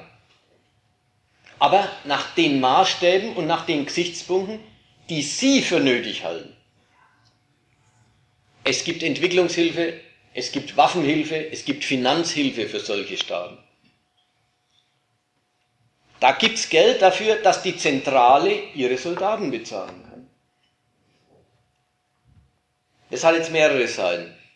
Die eine Seite ist, was ist das für ein Eingeständnis? Es ist das Eingeständnis, dass das, diese ganzen Staaten in der Sahelzone und sonst wo in der Welt überhaupt nur gibt wegen einem ausländischen Interesse an ihnen. Das muss man sich mal klar machen. Das ist die andere Seite von meiner Rede vorhin mit diesen Wanderhackbauern. Die haben kein Bedürfnis nach einem Staat. Bei uns ist das so geläufig. Ja, ohne Ordnung, wie kann man da leben? Das, der, der, der Mensch in der bürgerlichen Gesellschaft hält den Staat für Existenzbedingung. Und soweit der Mensch Privateigentümer ist und über das Seine ausschließlich verfügen will, über, über, äh, da ist es ja auch so, da ist der Staat die Existenzbedingung des Privateigentümers. Es kann kein Privateigentümer ohne Staat geben. Aber in der dritten Welt, wo Wanderhackbauern sind, Da ist das, was hierzulande als so ein natürliches Bedürfnis, es braucht doch einen Staat, existiert. Überhaupt kein natürliches Bedürfnis. Es braucht keinen Staat. Die dortigen, die breite, die groß, der große Teil der Bevölkerung dort erlebt den Staat überhaupt nur als rein negative Gewalt. Ja, da liest man jetzt wieder mal in diesem Ding, äh, in dem Stoff, jetzt haben wir ja ein bisschen Stoff über Mali äh, ausgegraben, da liest man, ja, die haben eine neue Goldmine irgendwo aufgemacht und dafür mussten 43 Dörfer weggeräumt werden. Ja, was denkt ihr, wie diese Dörfler den Staat erleben? Da sind Soldaten gekommen, haben ihre Hütten verbrannt und sie vertrieben. Das war der Staat für sie. Anders existiert der Staat für die Leute dort nicht. Wenn sie auf den Staat stoßen, stoßen sie auf eine rein destruktive, negative Gewalt. Die ist für sie in gar keiner Weise Existenzbedingung. Die ist nur Existenzbedrohung. Dass es überhaupt so eine Zentralmacht gibt, ist rein das Produkt des kapitalistischen Interesses an einer Hoheit dort. Also des Interesses der großen kapitalistischen Mächte daran, dass auch dieses, dieser Teil der Welt unter einer Verwaltung steht, dass auch für diesen Teil, Teil der Welt ein offizieller Vertragspartner existiert, der Verträge unterschreibt und der für die Einhaltung garantiert. Dass auch in diesem Teil der Welt eine Zentralmacht der Ansprechpartner der anderen Mächte ist und in ihrem Wirkungsbereich für die Ordnung sorgt, auf die die anderen scharf sind. Sonst gibt es keinen Grund dafür, dass man die, äh, die Sahara in Staaten unterteilt. Also muss man wirklich sehen, es gibt keinen, kein Bedürfnis nach Staat dort von den dortigen Gesellschaften aus. Nur von Ausland. Ursprünglich als Kolonien. Grenzen sind gezogen worden, weil die Franzosen und die Briten aneinander gestoßen sind bei der Eroberung von Kolonien. Sonst hätte es kein Bedürfnis nach Grenzen gegeben. Hinterher haben sich zurückgezogen als Kolonialmächte. Aber als dominierende Paten dieser Staaten sind sie erhalten geblieben. Und nur wegen der Paten gibt es die Staaten. Dann gibt es die Staaten aber auch bloß in dem Maß, wie die Paten sie nötig finden. Und da gehört jetzt hin, in puncto Mali und ähnlichen Fällen, haben die Patenmächte, die sie finanziell auf das Minimum bringen, das es braucht, damit sie ihre Rolle spielen. Haben die Patenmächte im Laufe der Zeit gelernt, wie wenig Staat sie dort wirklich brauchen. Die haben gelernt, dass zum Beispiel das ganze Geschäft der Goldminen, die gibt's in Mali, braucht überhaupt keine Sicherheit, die der Staat garantiert. Ja, man anerkennt sei Hoheit. Die Gold, der Goldminenkonzern zahlt Schürfrechte, zahlt Gebühren für Schürfrechte an den Staat, das schon. Aber die Sicherheit erledigen die Konzerne selber, die halten sich Privatarmeen, die halten sich Sicherheitsdienste. Soweit für Sicherheit gesorgt werden muss, machen sie selber, sie brauchen da gar keinen Staat. Und auf die Weise hat der, haben die Sponsormächte eigentlich einen Dauertest veranstaltet, wie wenig Staat in der Sahelzone reicht, für die Interessen, die sie an den Regionen haben. Und haben auf die Weise den Staat immer weiter zurückgeschraubt. Soweit, dass die Staatsleute dort selbst klagen, wie furchtbar es um sie steht. Der Präsident, den die gestürzt haben vor einem, eineinhalb Jahren, oder einem Jahr, weiß nicht genau, wann der Putsch gewesen ist in Mali, der alte Präsident, der sagt, in Nordmali gibt es keine Straßen, keine Krankenhäuser, Schulen oder Brunnen, keine Infrastruktur für das tägliche Leben. Dort gibt es eigentlich gar nichts. Ein junger Mensch aus der Gegend hat keine Chance zu heiraten oder ein gutes Leben zu führen. Es sei denn, er klaut ein Auto und schließt sich den Schmugglern an. Das sagt der Staatspräsident. Da merkt man, die leiden, also dieser Typ leidet dran, dass er keine Geldquellen hat um im Land für ein Minimum an Ordnung zu sorgen. Und seine ausländischen Sponsoren, die die eigentlich einzigen Geldquellen für sie ihn sind, sagen, das alles braucht's bei euch gar nicht. Jetzt fällt ihnen ein, dass sie an Mali mehr gespart haben, als gut war. Jetzt ist der Staat zerfallen. Jetzt bleibt er eine Funktion schuldig, die man gern von ihm gehabt hätte. Jetzt ist zu viel gespart worden, jetzt hat, hat der Staat seine Essenz verloren, nämlich überhaupt die Macht. Jetzt widmet man sich dem, und das ist die These Nummer 5. Wie widmet man sich eigentlich dem Failed State? Was tut man, wenn ein Failed State ein Problem erzeugt? Was tut man als Franzose, als französischer Präsident? Man bekämpft das Problem, nicht den Failed State. Frankreich widmet sich dem Sicherheitsproblem, das durch den Failed State Mali entstanden ist. Aber den Staat aus, dieser, aus diesem Status befreien, das ist nicht das Anliegen. Der Failed State darf Failed State bleiben. Aber jetzt kriegt er erstens, erstens bekämpft Frankreich die Sicherheitsbedrohung, die wegen des Failed State entsteht auf eigene Faust. Und zweitens kriegt der Failed State glatt noch eine Funktion. Nicht, dass der Umstand, dass dieser Staat nichts zustande bringt, beseitigt würde. In der Rolle eines gescheiterten Staats kriegt er eine Funktion zugewiesen. Bekämpft mal gefälligst die Islamisten. Was passiert jetzt also?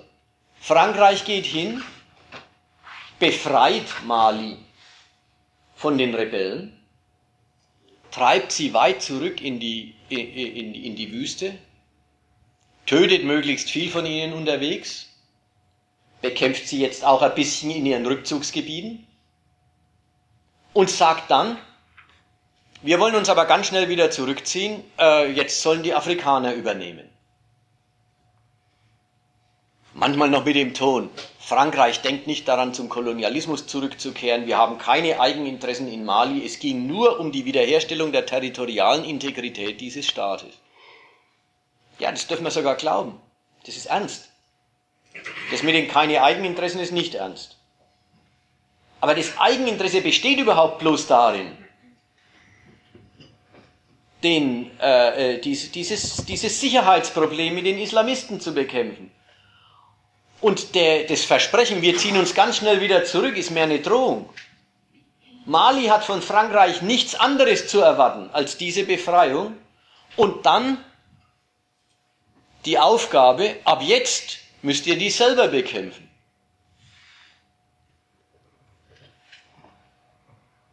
Und das Lustige ist, das Müssen ist sehr ernst zu nehmen. Die kriegen, was kriegen sie geschenkt? Die Gorillas, die Putschisten, das sind ja immerhin Putschgeneräle, die jetzt die Macht haben. Die Putschisten in Mali kriegen von Frankreich die Macht übers Land wieder geschenkt. Und dann müssen sie quasi aus Überlebensinteresse, aus ihrem eigenen Machtwillen raus, sich gegen die Islamisten behaupten. Sie müssen ihre matten, ihre matten Machtressourcen, also ihre Soldaten, und ihre matten materiellen Ressourcen, ihr Geld, in den Dienst eines westlichen Sicherheitsbedürfnisses stellen, allein um selber an der Macht zu überleben. Da merkt man, die werden in Dienst genommen für ein, westlichen, für ein westliches Sicherheitsbedürfnis. Und es wird ihnen ja zugemutet, diesen Kampf anstelle des Westens zu führen, ohne dass die Franzosen sich umgekehrt wirklich davon abhängig machen, dass sie das schaffen, die Malier. Da hat man ja dann die Bastion in Niger und in, ich weiß nicht wo, die Franzosen haben ja viele, äh, viele Kasernen und, und Militärstützpunkte in äh, diesem frankophonen Afrika. Da hat man seine Fremdenlegionäre in der Hinterhand Und wenn sich wieder herausstellen sollte, dass die Malier oder diese ECOWAS-Truppe, die man jetzt aufstellen will, also die Gruppe aus mehreren, aus mehreren Staaten, die alle in derselben Lage sind, wenn sich herausstellen sollte, dass die es nicht schaffen, dann ist Frankreich ja jederzeit bereit und fähig, wieder schnell mal reinzuhauen und das Kräfteverhältnis so zu wenden, damit wieder die Malier ihr Selbstbehauptung gegen die äh, Machtkonkurrenten im eigenen Land äh, hinkriegen. Also es ist ein total zynisches Kalkül. Man nimmt ihnen nichts ab. Man beauftragt sie mit, dem, mit der Erledigung eines westlichen Sicherheitsbedarfs. Aber man macht sich selber nicht davon abhängig, dass sie es hinkriegen. Diesen Punkt möchte ich noch ein bisschen er, er, erweitern. Dieses eine Indienstnahme eines Failed State für westliche Sicherheitsinteressen. Dafür kriegen die Malier abgelegte Bundeswehrwaffen. Ja, das kriegen sie schon seit ein paar Jahren.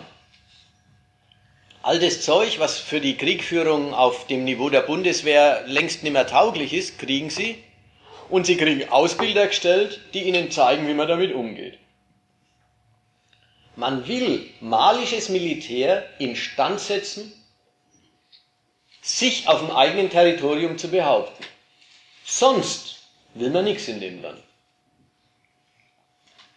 Jetzt haben Sie natürlich irgendwie gemerkt, dass dem Land geht alles ab, was es, was, was es braucht, um ein Land zu sein. Und ich habe ja vorhin schon gesagt, die sind ja der Meinung, vieles von dem braucht es gar nicht.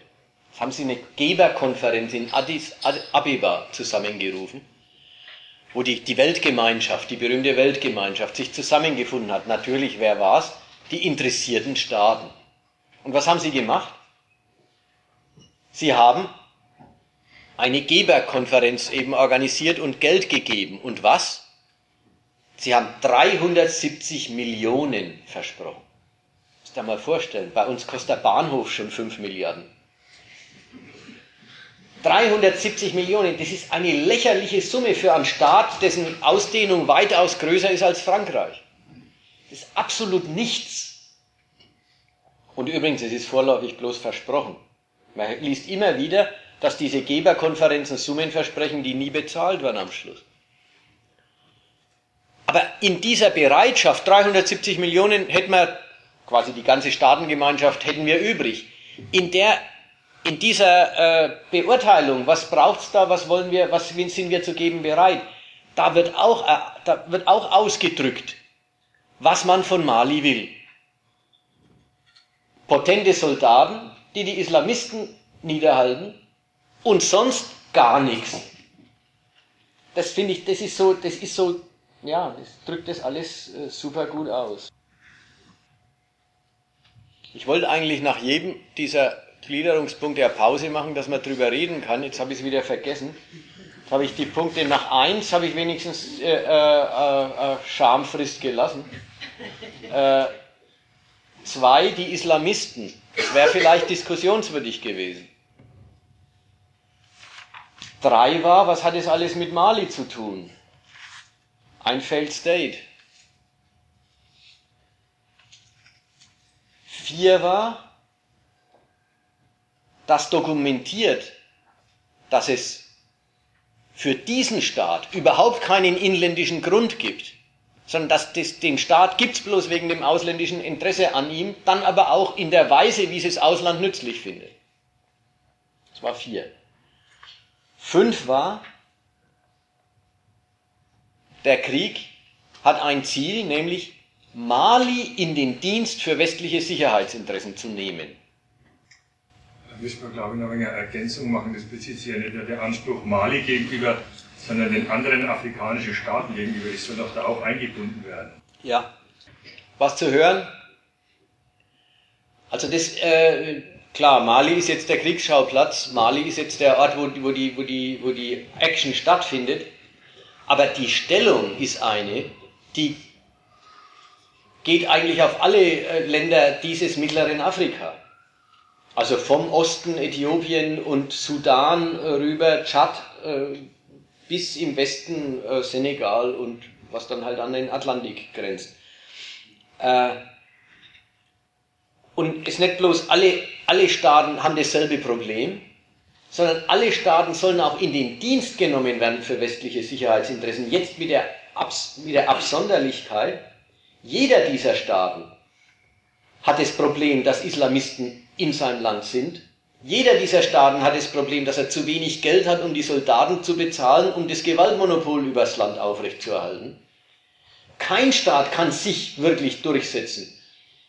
Und das führt dazu, dass der Westen sagt, naja, also wenn ihr alle schon daheim euch nicht durchsetzen könnt, dann stellt eure Ressourcen doch immer dem Land zur Verfügung, das am meisten Probleme hat, sich durchzusetzen. Das ist eigentlich die Botschaft dieser ECOWAS-Gruppe. Ja? ECOWAS heißt Ökonomische äh, Economic Community of Western African States, West African States. ECOWAS. Die sollen, jeder ist in der Lage, dass er sich daheim nicht durchsetzen kann. Und daran sollen sie den Schluss ziehen, dann stellen wir unsere ohnehin zu geringen nationalen Ressourcen dem Nachbarn zur Verfügung, weil der sich auch schon nicht durchsetzen kann. Dem, der immer gerade am schlimmsten bedroht ist, muss man sie zur Verfügung stellen. Das ist die Idee, die die EU speziell da ver verfolgt. Und dafür hat dann die EU wieder Geld und, Aus und, und Ausbilder und äh, Ausrüstung.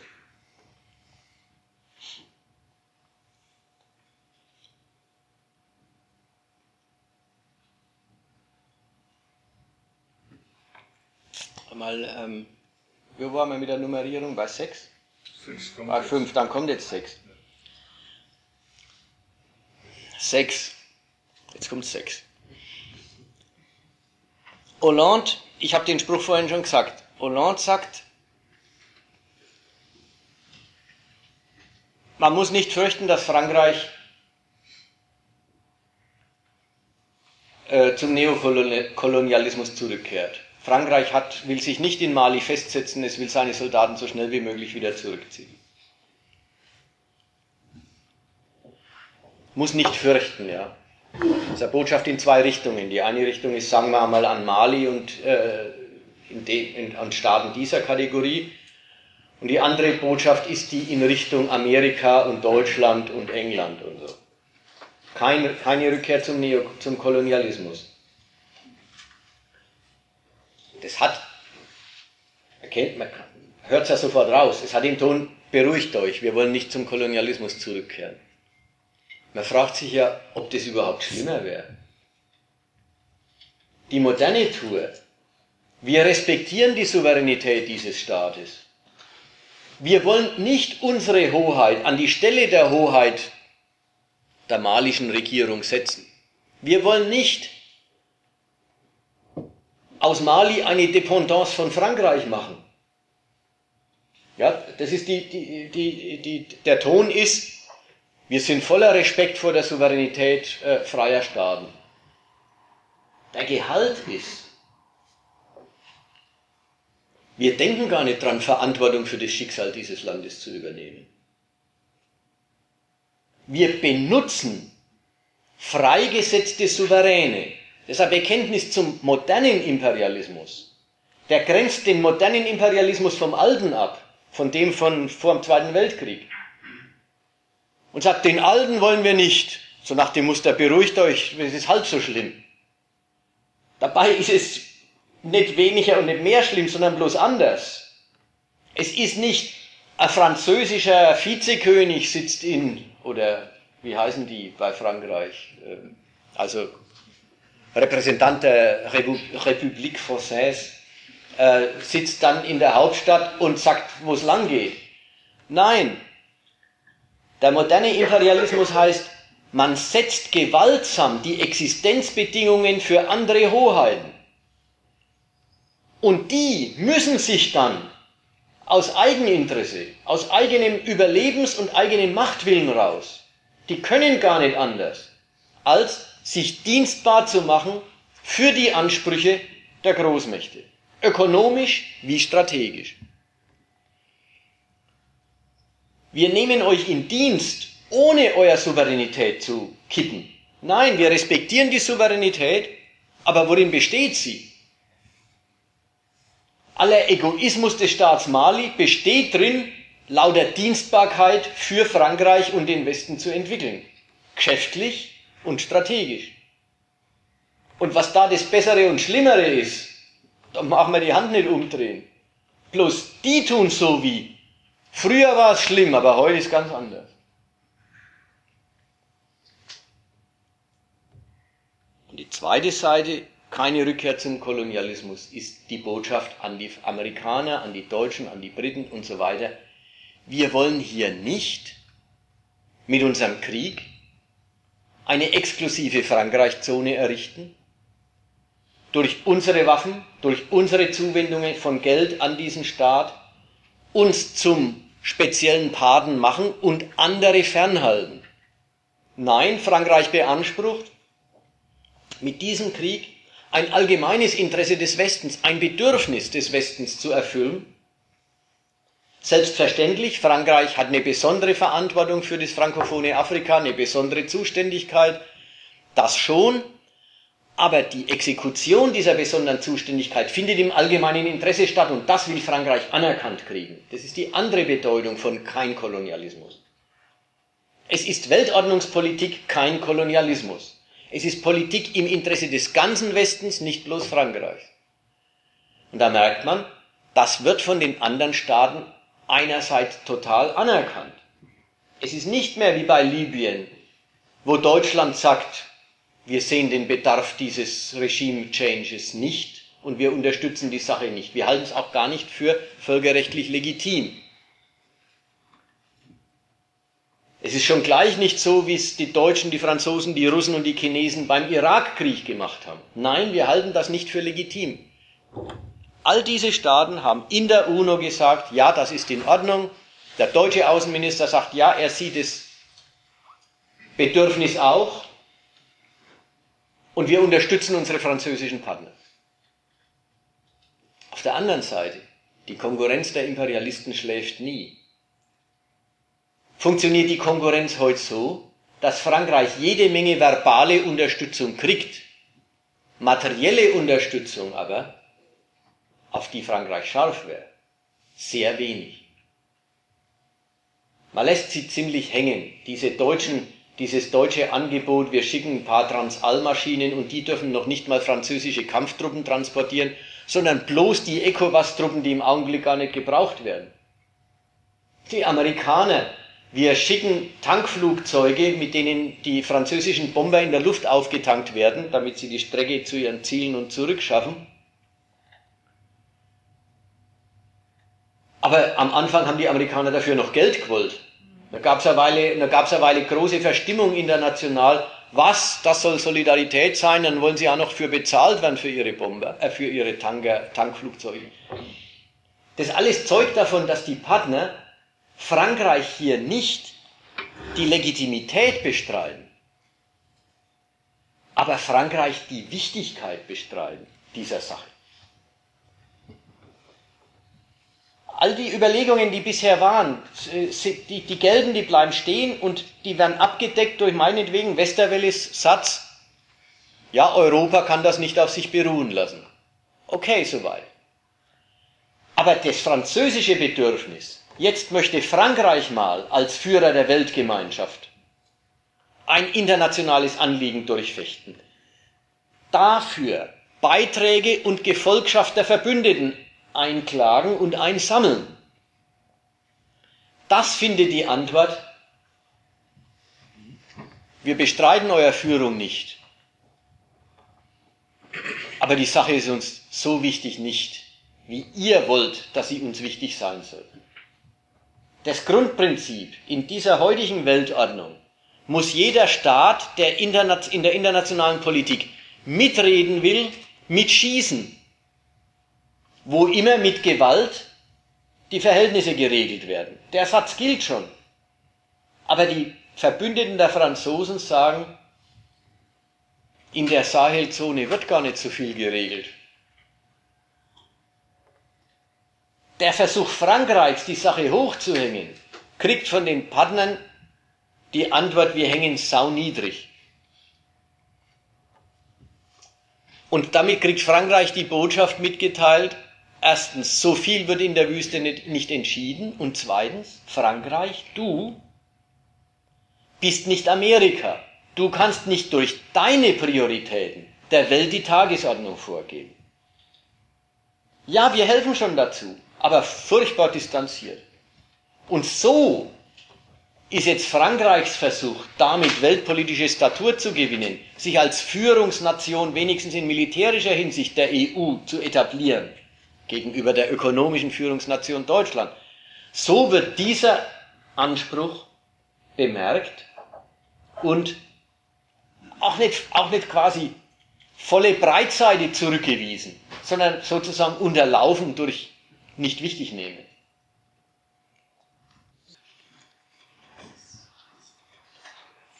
Wenn die Zeitungen jetzt schreiben, ja, ja, Frankreich ruft da schon den Sieg aus, äh, Hollande lässt sich in Timbuktu als Befreier feiern, dabei ist doch noch gar nichts geregelt. Ja, die Islamisten sind nicht weg, die haben sich bloß zurückgezogen.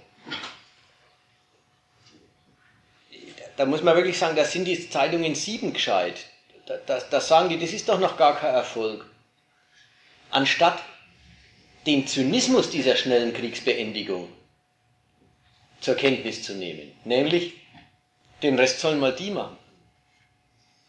Und die müssen ihre Ressourcen dafür aufwenden, das europäische Sicherheitsbedürfnis zufriedenzustellen.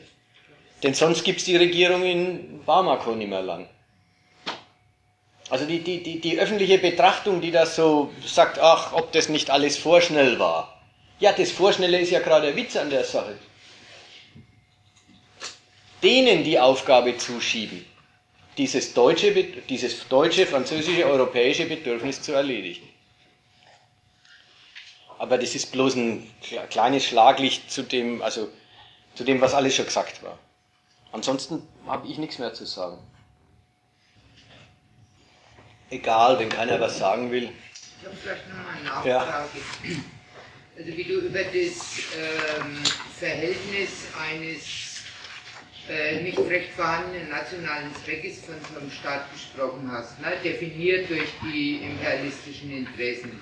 Hast du irgendwo, also das Verhältnis hat er, hat, was hat der Staatsmann für, äh, für Aufgabe und wie sieht er seine Aufgabe im Verhältnis zu seiner imperialistischen Definition? Das hast du so ausgedrückt bei dem, äh, und wenn die hitzigen Beurteiler sagen, das ist alles miteinander Korruption, ist das ein Unsinn, ähm, weil worin soll der Staatszweck äh, eigentlich anders bestehen? Dazu will ich nochmal fragen. Die, die sagen ja, es gäbe einen äh, irgendwie, über den auch nicht reden, nationalen äh, staatlichen Zweck und dann tun sich diese ähm, Herrscher das Gold in die Tasche oder in die Badewanne stopfen. Äh, statt äh, den Staatszweck ähm, zu erfüllen, wo, wozu sie Korruption sagen. Jetzt kann man ja nicht umgekehrt sagen, äh, die nehmen das Geld von den äh, Imperialisten für, die, äh, für ihre magere militärische Ausstattung oder sonst was in die Hand und dann, was sollen sie damit machen, außer es an ihre Klingen zu verteilen. Die jammern ja selber, sowieso ein Präsident dort, dass er zu wenig Mittel hat, um seinen ganzen Staat regieren zu können. Also die würden doch auch, die nehmen doch auch, wenn auch abstrakt, ein Verhältnis zu dem Volk, was überhaupt Erfolg in dem Sinne, dass der Staat was von ihm hätte und mit ihm was wollt, gar nicht ist, aber abstrakt nehmen sie doch ein Verhältnis zu dem Volk ein. Die lassen es ja sogar wählen. Also, ne, der, habe ich das richtig verstanden oder wolltest du was anderes sagen? Also ich wollte nur einfach nochmal drauf, ich wollte nochmal sagen, ich würde sagen, ähm, die kriegen eine imperialistische Definition und so wie sie überhaupt Staat machen können, besteht es darin. Jetzt können sie überhaupt, wenn sie sonst nichts haben, außer noch ein bisschen Uran an, äh, an irgendjemanden zu verkaufen, bestehen ihre Mittel ihrer Macht darin, was sie für diese Lizenzen bekommen und was sie an sonstigen Geldmitteln des Imperialismus bekommen. Also rechnen sie und setzen ihren nationalen, sage ich mal, Idealismus ins Verhältnis zu der imperialistischen Benutzung, die ihnen angeboten wird. Ja. Okay. Also, ich, ich sage den Punkt nochmal so. Du findest in den Afrika man findet in den afrikanischen Ländern immer wieder, nicht, dass alle diese Staatsführer so sind, ne? nicht, aber immer wieder. Wir haben jetzt irgendwann seit längerer Zeit mit einem Artikel über Nigeria gearbeitet, da finden wir sowas. Oder dieser Typ, das Zitat, was ich vorhin vorgelesen habe, der gesagt hat, dieser furchtbare Normali gibt's nichts. Es gibt den Standpunkt der Nation. Ja, also dieses, die politische Gewalt schafft Existenzbedingungen fürs Volk und das Volk macht sich dann nützlich und, das, und wird dadurch eine fruchtbare Basis für die Staatsmacht. Dieses, dieses Verhältnis. Das Volk, äh, der Staat schafft gesicherte Umstände und dann macht das Volk sich zum, zur Reichtumsquelle des Staats. So, und dann hat das Volk Lebensbedingungen und der Staat äh, eine zuverlässige Basis und, und die Mittel für seine Gewalt. Das ist ein Ideal dort. Und es gibt Politiker, die treten an mit dem Vergleich, also die, argumentieren mit dem Vergleich mit den existenten erfolgreichen Staaten dieser Erde, das sind halt die kapitalistischen Großmächte, und sagen, im Grunde so wäre es das richtige Verhältnis. Das wollen wir auch. Der Realismus dieses, dieses Staats, dieser Staatsführung heißt aber ganz, ganz schnell, was haben wir für Mittel? Die Mittel reichen für überhaupt nichts. Man kann nicht überall Schulen machen, man kann nicht überall Finanzämter errichten, man kann nicht überall Krankenhäuser bauen. Als allererstes muss man seine Soldaten bezahlen. Und das ist schon eine Schwierigkeit. Das heißt dann auch, man bezahlt die eigenen Soldaten, dann ist aber Soldat sein schon oder zum Militär oder zum weiteren Kreis der Staatsverwalter gehören. Das ist dann schon die einzige existente Beteiligung am Reichtum, den es überhaupt gibt, weil er andere gibt's nicht. Das heißt dann aber auch, es gibt, das, dieser Staat zerfällt in nicht Bürger, die Privatinteressen verfolgen und Staatsbeamte, die mit Gewalt darauf achten, dass sich die Bürger an die Gesetze halten, aber die im Staatsdienst äh, einen mit Privaterwerb vergleichbaren Verdienst, äh, eine mit, mit Privaterwerb vergleichbare Verdienstquelle haben, sondern dort zerfällt das Volk in welche, die haben im Staat nichts zu tun, sehen sich von allen Quellen und Mitteln ausgeschlossen und erleben den Staat rein negativ und anderen, die sind die Diener der Gewalt, entweder direkt oder die Verwaltungsbeamten davon oder die Köche davon. Und für die ist die Teilhabe, äh, ist das Dazugehören zu diesem Haufen die Revenuequelle. Und sofort ist klar, naja, zu dem Haufen gehören ist entscheidend. Dann heißt es aber auch umgekehrt, der Chef von dem Haufen muss seinen Haufen bei Laune halten. Und das ist alles quasi materiell nötig. Ganz egal, ob, ob, so ein, ob so ein Staatschef den Idealismus einer wahren, einer wahrhaften Nation hat, eben, die diese Gleichung von in Dienstnahme des Volks und Leben können des Volks äh, in die Welt setzt oder, oder, oder äh, wahr macht. Oder ob er gleich gar nicht wie irgend so ein starker Mann, wie irgend so ein Putschgeneral dort auftritt, ob der gleich gar nicht damit kommt. Eins kann man übrigens schon sagen, Ideologisch können sie es alle. Jeder Putschgeneral sagt, die letzte Regierung hat, hat die Nation vergeigt, hat eben nicht getan, was getan werden muss oder sollte. Also so können sie es alle. Bloß, was heißt es in der Praxis? Es bleibt ihnen gar nichts anderes übrig als, und das ist ja der, der, der, der Witz der modernen, des modernen Imperialismus, der modernen Indienstnahme dieser Länder, aus Eigeninteresse sich für die weltwirtschaftliche Nutzbarkeit des Territoriums stark machen. Das hat dann auch sehr oft den, äh, den, Charakter, sie finden gar nicht genug zum Exportieren auf ihrem Territorium. Der Übergang zum rücksichtslosen Raubbau an allem. Ja, warum? Weil man hat sowieso zu wenig Quellen. Also baut man ohne Rücksicht auf die Zukunft alles ab, was man, äh, was man abbauen kann um es zu Geld zu machen, denn das ist die Ressource des Staats.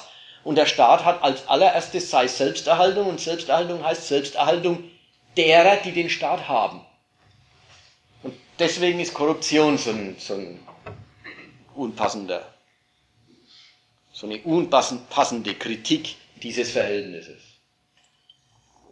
Ich sag's nochmal, solche Nachfragen sind willkommen, auch äh, reines, Unver einfaches Unverständnis. Man hat irgendwas nicht verstanden.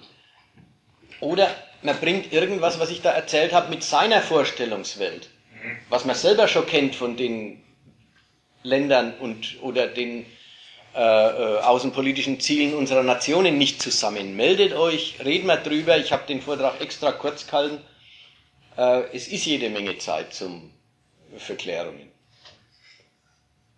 Das ist ein relativ ungewöhnlicher Hilferuf aus Mali äh, gekommen, und zwar von einem Ex-Raffler, von dem Watternagel. Hast du den gelesen? Na, da musst du uns schon in, ins Bild setzen. Habt ihr das hören können, ja? Aus Mali kommt ein Hilferuf von einem Ex-RAF-Mitglied. RAF heißt Rote Armee-Fraktion, das waren die deutschen Terroristen. Äh, und äh, der Christoph, Christoph hieß er, ne? Christoph Wackernagel, ja, war im Gefängnis gewesen, war der Sohn einer Schauspielerin. Es war, ein, äh, war einer der deutschen Raffler. Ist der Schauspieler selber gut dabei momentan? Und er wohnt in äh, Bamako, glaube ich, und bittet um äh, und rechtfertigt eine Intervention der Westmächte in Mali. Ja, mit der Sorge vor dem Islam. Genau, und zwar das Leben dort, das wäre so ruhig gewesen und dann kamen die und haben die Hände abgehakt und er bittet jetzt um. In Bamako kann das aber nicht sein, da sind sie ja nicht hingekommen. Aber in Timbuktu vielleicht, ist ja egal. Ja, ja aber die, ist, die sind dort nicht hingekommen, wo der gewohnt hat, aber Mhm. der, wie du ja schon sagst, waren die da auch am Siegeszug Mhm, mhm. in, und er hat dann ähm, zur Intervention aufgefordert. Ja, was, äh, was, ähm, was soll man dazu sagen? Oder was soll man, also was alles überhaupt zu hören, ja? Also der hat, der hat die, äh, eine westliche Intervention gut geheißen und geradezu herbeigefleht, aus Angst vor den harten Sitten der Islamisten, wenn die die Macht übernehmen. Okay, was, so- also was sagt uns das oder was sollen wir dazu sagen? Ist halt ein Vertreter des westlichen Lebensstils. Er ist längst weg. Übrigens, der, der hat längst seine alten Imperialismusvorwürfe äh, vergessen. Das ist längst vorbei, dass, dass der Westen die Welt beherrscht, dass das nicht gut ist für die Welt. Das ist alles Vergangenheit. Jetzt steht er ganz praktisch als Westler mitten in Afrika.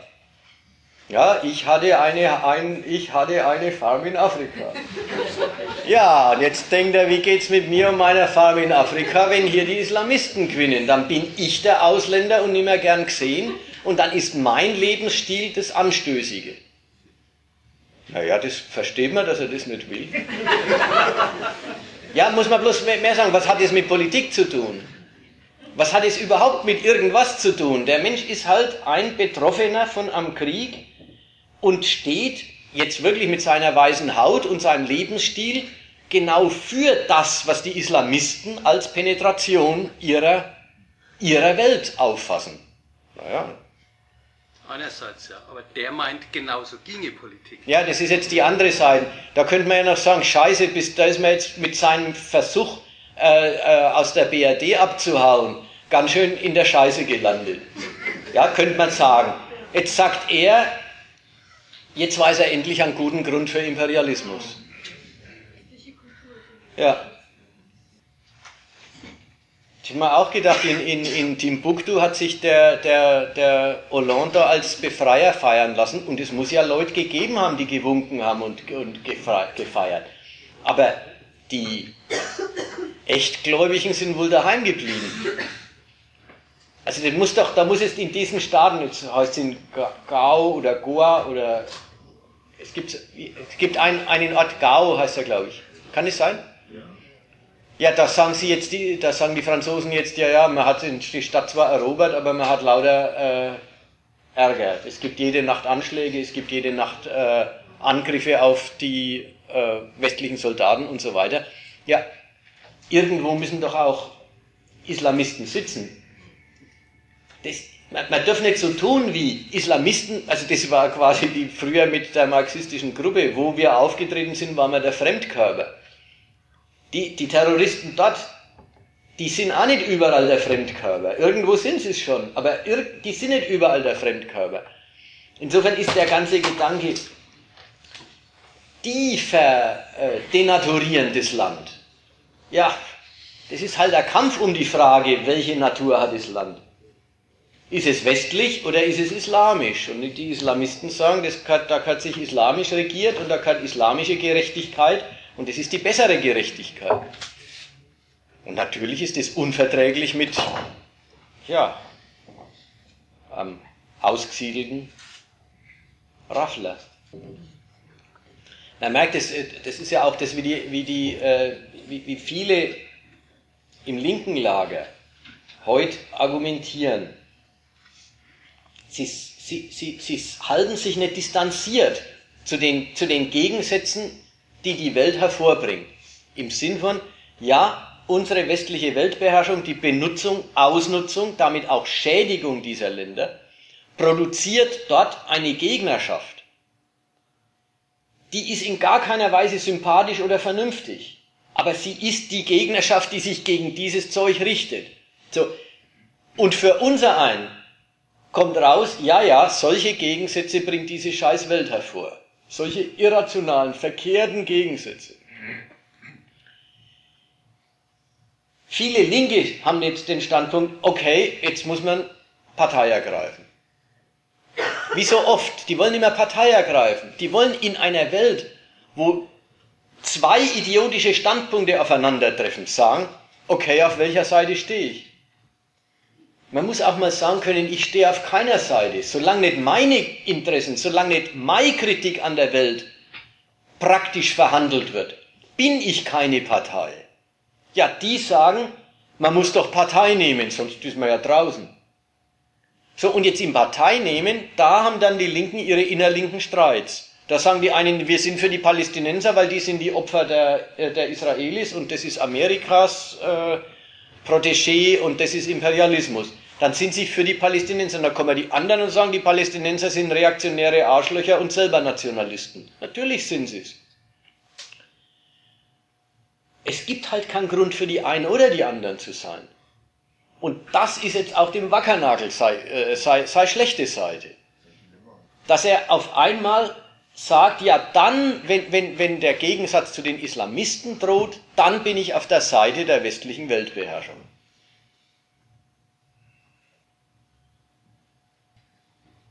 Ach so, ich wollte noch was erzählen. Na, ein Punkt, der lohnt sich immer noch, immer noch mal. Unser Verteidigungsminister. Da muss ich euch ein längeres Zitat vorlesen und dann, muss man das, dann will ich das Zitat erläutern, wie die argumentieren. Also, das Ganze im, äh, im Komplex ähm, sollte Deutschland, Frankreich, wenn schon, wenn es schon, wenn Deutschland den Krieg Frankreich schon richtig findet und billigt und unterstützt, sollte Deutschland dann nicht an der Seite seines französischen Partners entschiedener äh, eingreifen und seine Ressourcen konsequenter zur Verfügung stellen. Also letzten Endes mit Soldaten auch hingehen. Und dann kommt der de Maizière, also unser deutscher Verteidigungsminister. Der sagt, wir brauchen realistische Ziele und nicht zu viel menschenrechtlichen Überschwang bei der Entscheidung. Soldaten, bei der Entscheidung, Soldaten in ein anderes Land zu schicken. So idealistisch es ist, sich auch mit militärischen Mitteln für Menschenrechte zu engagieren und so sehr das vielleicht auch eine rasche Zustimmung der Bevölkerung bewirkt es trägt auf Dauer alleine nicht. Je ferner der Kulturkreis ist, umso weniger. Überdies gelingt kein Einsatz ohne Partner vor Ort, und die Partner können wir uns nicht nach unseren Wunschvorstellungen malen. Ich habe ja gerade sehr zurückhaltend über die Partner in Mali gesprochen. Da geht es gerade eben noch um Abstufungen von Zuverlässigkeit und Seriosität, mehr aber auch nicht.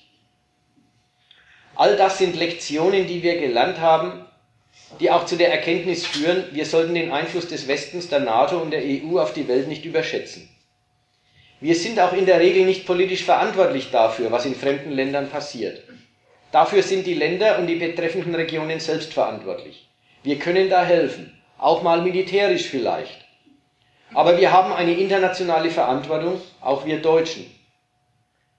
Äh, wir haben eine internationale Verantwortung, auch wir Deutschen. Aber wir müssen nicht zwingend Verantwortung übernehmen, wenn es einen bitteren Bürgerkrieg irgendwo auf der Welt gibt. Also, das ist jetzt eine lange Rede von dem gewesen. Der Einstich heißt nicht zu viel menschenrechtlichen Überschwang bei der Entscheidung, ob man in den Krieg ziehen will oder nicht.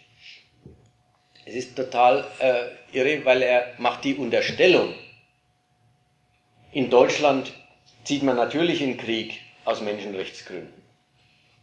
Er wendet sich gegen eine Öffentlichkeit, die er und seinesgleichen sich selber gezüchtet haben, indem sie immer, wenn sie Krieg führen, sich natürlich auf die höchsten Werte berufen und die Menschenrechte, die Modernität, die in, in äh, Afghanistan, die Mädchen in den Schulen, die, die Frauen ohne Schleier,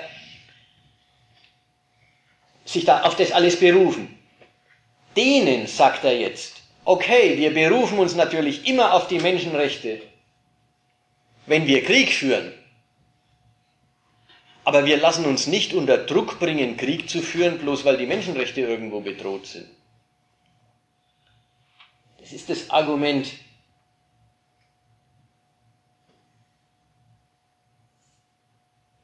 oder er argumentiert da lustigerweise mit einer Wahrheit. Er, er, er sagt, naja, die Politik kann sich doch nicht nach den Menschenrechten richten, wenn sie Krieg führt. Und es ist eine Wahrheit, sie hat sich auch nie danach gerichtet. Aber er kontert seine eigene Ideologie, wenn wir Krieg führen, tun wir es für die Menschenrechte. Mit der Wahrheit, natürlich tun wir das nie wegen der Menschenrechte, um auf eins zu plädieren, die deutsche Regierung muss sich die Entscheidung, ob sie einen Krieg führen will oder nicht, immer vorbehalten und darf sich in überhaupt keiner Weise in eine Pflicht begeben. Das noch weiter unten noch mit dem Satz, wir können helfen. Auch da, er hält immer dran fest, wenn wir Krieg führen, ist es Hilfe. Deutsche Waffen tun immer, wenn sie eingesetzt werden, ein gutes Werk. Aber zur Hilfe verpflichtet sind wir nicht verpflichtet, also wenn, wenn anderswo ein bitterer Bürgerkrieg herrscht, dann sind erstmal die dort verantwortlich. Wenn die sich umbringen, kann man von uns nicht verlangen, dass wir helfen. Total irre, wie der auf der einen Seite das Bild, natürlich ist deutscher Krieg eine Riesenhilfe für die, die er, die er trifft. Wie er das Bild gleichzeitig hochhält und gleichzeitig sagt, ja, die Politik kann sich natürlich nach dem Zeug nicht richten. Auch noch, der, der hält auch die Menschenrechtsperspektive äh, deutscher Kriege in der Form hoch, dass er sagt, okay, nicht wir werden den, nicht wir, nicht Deutschland wird seinen Werten untreu, sondern die schönen Werte der, Men der schöne Wert des Menschenrechts lässt sich einfach nicht anwenden auf die Verhältnisse. Da kommt er mit dem Argument, äh, also das trägt auf Dauer, also die, die Menschenrechtsorientierung trägt auf Dauer alleine nicht. Je ferner der Kulturkreis, umso weniger. Das ist das, die Auskunft. Dort kann man, wie soll man da menschenrechtlich eingreifen? Da sagt das noch ausdrücklich. Das, wir brauchen da immer Partner vor Ort und die Partner sind alle total beschissen. Ja, ich habe mich sehr zurückhaltend über die Partner in Mali gesprochen. Das ist die Auskunft, das sind doch alles überhaupt keine Partner. Da geht es gerade noch um Abstufungen von Zuverlässigkeit und Seriosität. Das ist die Auskunft, die sind alle unseriös und alle unzuverlässig. Es geht gerade noch um Abstufungen. Das eigentlich sagt er, das sind doch alles Banditen. Dort steht sowieso keiner für die Menschenrechte. Man kann die Menschenrechte auf die Lage nicht anwenden. Ein Menschenrecht, also immer noch mit dem Ton, wenn es ging, würde man ja vielleicht so eine Verpflichtung äh, gelten lassen, aber das geht nicht. Deswegen muss Deutschland in seinen Entscheidungen immer frei bleiben und sich nur nach Zielen richten, die realistisch sind und die wir, die wir erst erreichen wollen und zweitens erreichen können. ein Plädoyer für die eigenen nationalen Interessen mit dem Argument, Menschenrechte schön und gut, aber die lassen sich darauf nicht anwenden. Man kann uns damit nicht verpflichten wollen. Also es ist eine Botschaft an die eigenen, an die, an die Marietta Slomkas und diese äh, äh, äh, Moderatoren, die immer sagen, da werden Menschen geschlachtet, wo bleibt die Bundeswehr? Also die, die, die, die Gleichung, deutsche Machtentfaltung ist Wohltat an der Welt, einfach total Intus haben. Und die mit dem Gedanken immerzu eigentlich der Regierung äh, Unterlassungssünden vorwerfen in Sachen Kriegführung. Gegen die wendet er sich und sagt, nein, die Nation muss frei bleiben. Und natürlich wendet er sich damit gegen die Franzosen und sagt denen, Deutschland muss in seinen Entscheidungen frei bleiben. Wir können uns da in keiner Weise in Verpflichtungen begeben. Auch Frankreich kann keine automatische Solidarität, keine automatische Mithilfe erwarten. Deutschland muss selbst entscheiden. Also mit diesem vertrackten Argument, Menschenrechte erstens sind unser höchstes, zweitens, man darf sie in die Entscheidung über Krieg und Frieden nicht so weit reinnehmen, man darf die Entscheidung von Menschenrechten nicht abhängig machen wollen, drittens, weil das nämlich leider gar nicht geht, und viertens, wenn wir Krieg führen, bleibt es immer noch Hilfe, aber wir sind zum Helfen nicht immer verpflichtet. Also das sind die, ein Kunstwerk von Verlogenheit und Ehrlichkeit in Sachen imperialistischer Kalkulation. Ich jetzt aber doch eine Frage, wie passt dieses jetzt zu dem äh, eingangs genannten Zitat vom, vom Westerwelle und auch das andere, was du ja vorhin gesagt hast, über diese nur sehr bedingte Unterstützung äh, der anderen westlichen Mächte, die ja also halt die Konkurrenz dieser westlichen Mächte untereinander zeigt. Aber wie passt das zu dem prinzipiellen Gegnerschaft, dass man sagt, diese Feinde lässt diese Islamisten dürfen also hier keinen, keine Basis entwickeln, was ja sozusagen der Ausgangspunkt dieser ganzen Aktionen war. Das ist ein gewisser Widerspruch. Und der, den Widerspruch betätigen die, die Partner Frankreichs. Frankreich hat den Widerspruch ja in eine Richtung aufgelöst. Frankreich sagt, es schaut nicht zu, es regelt die Sache. Es macht die Islamisten erstmal fertig und dann überlässt es den Maliern, die weiter fertig zu machen. Die anderen sagen, da hat Frankreich schon recht, das ist in Ordnung, das soll ruhig sein. Erstens. Zweitens, und wir entscheiden, wie viel Gewicht wir der Sache in Sachen Geld und eigener Soldaten geben. Und bei, ders, bei dem zweiten kommt nicht so viel raus. Die Berechtigung, die man Frankreich zubilligt, ist absolut und das eigene Gewicht, das man der Sache beimisst, ist dann doch sehr relativ. Dann kommt halt dann doch raus, dass irgendwelche Rückzugsgebiete von Islamisten in der Wüste, die ja schon davon zeugen, dass die an anderen Stellen in der islamischen Welt bekämpft werden und sich dahin zurückziehen müssen, dass irgendwelche Rückzugsgebiete dann doch so eine furchtbare Bedrohung der europäischen Sicherheit sind. Aber das sind halt zwei Sachen, die sind, das kann man ja auch wirklich trennen. Ist es in Ordnung, das zu tun? Und ist es furchtbar wichtig, das zu tun? Und die beiden Seiten sind halt, die, die trennen. Frankreich entscheidet sich, weil es in Ordnung ist und ihm wichtig, soll es den anderen auch wichtig sein. Und die anderen sagen, in Ordnung ist es schon, aber so furchtbar wichtig ist es nicht. Wenn es keine Wortmeldungen mehr gibt, dann machen wir halt Schluss. Dann dürfen alle gehen und nicht bloß zu.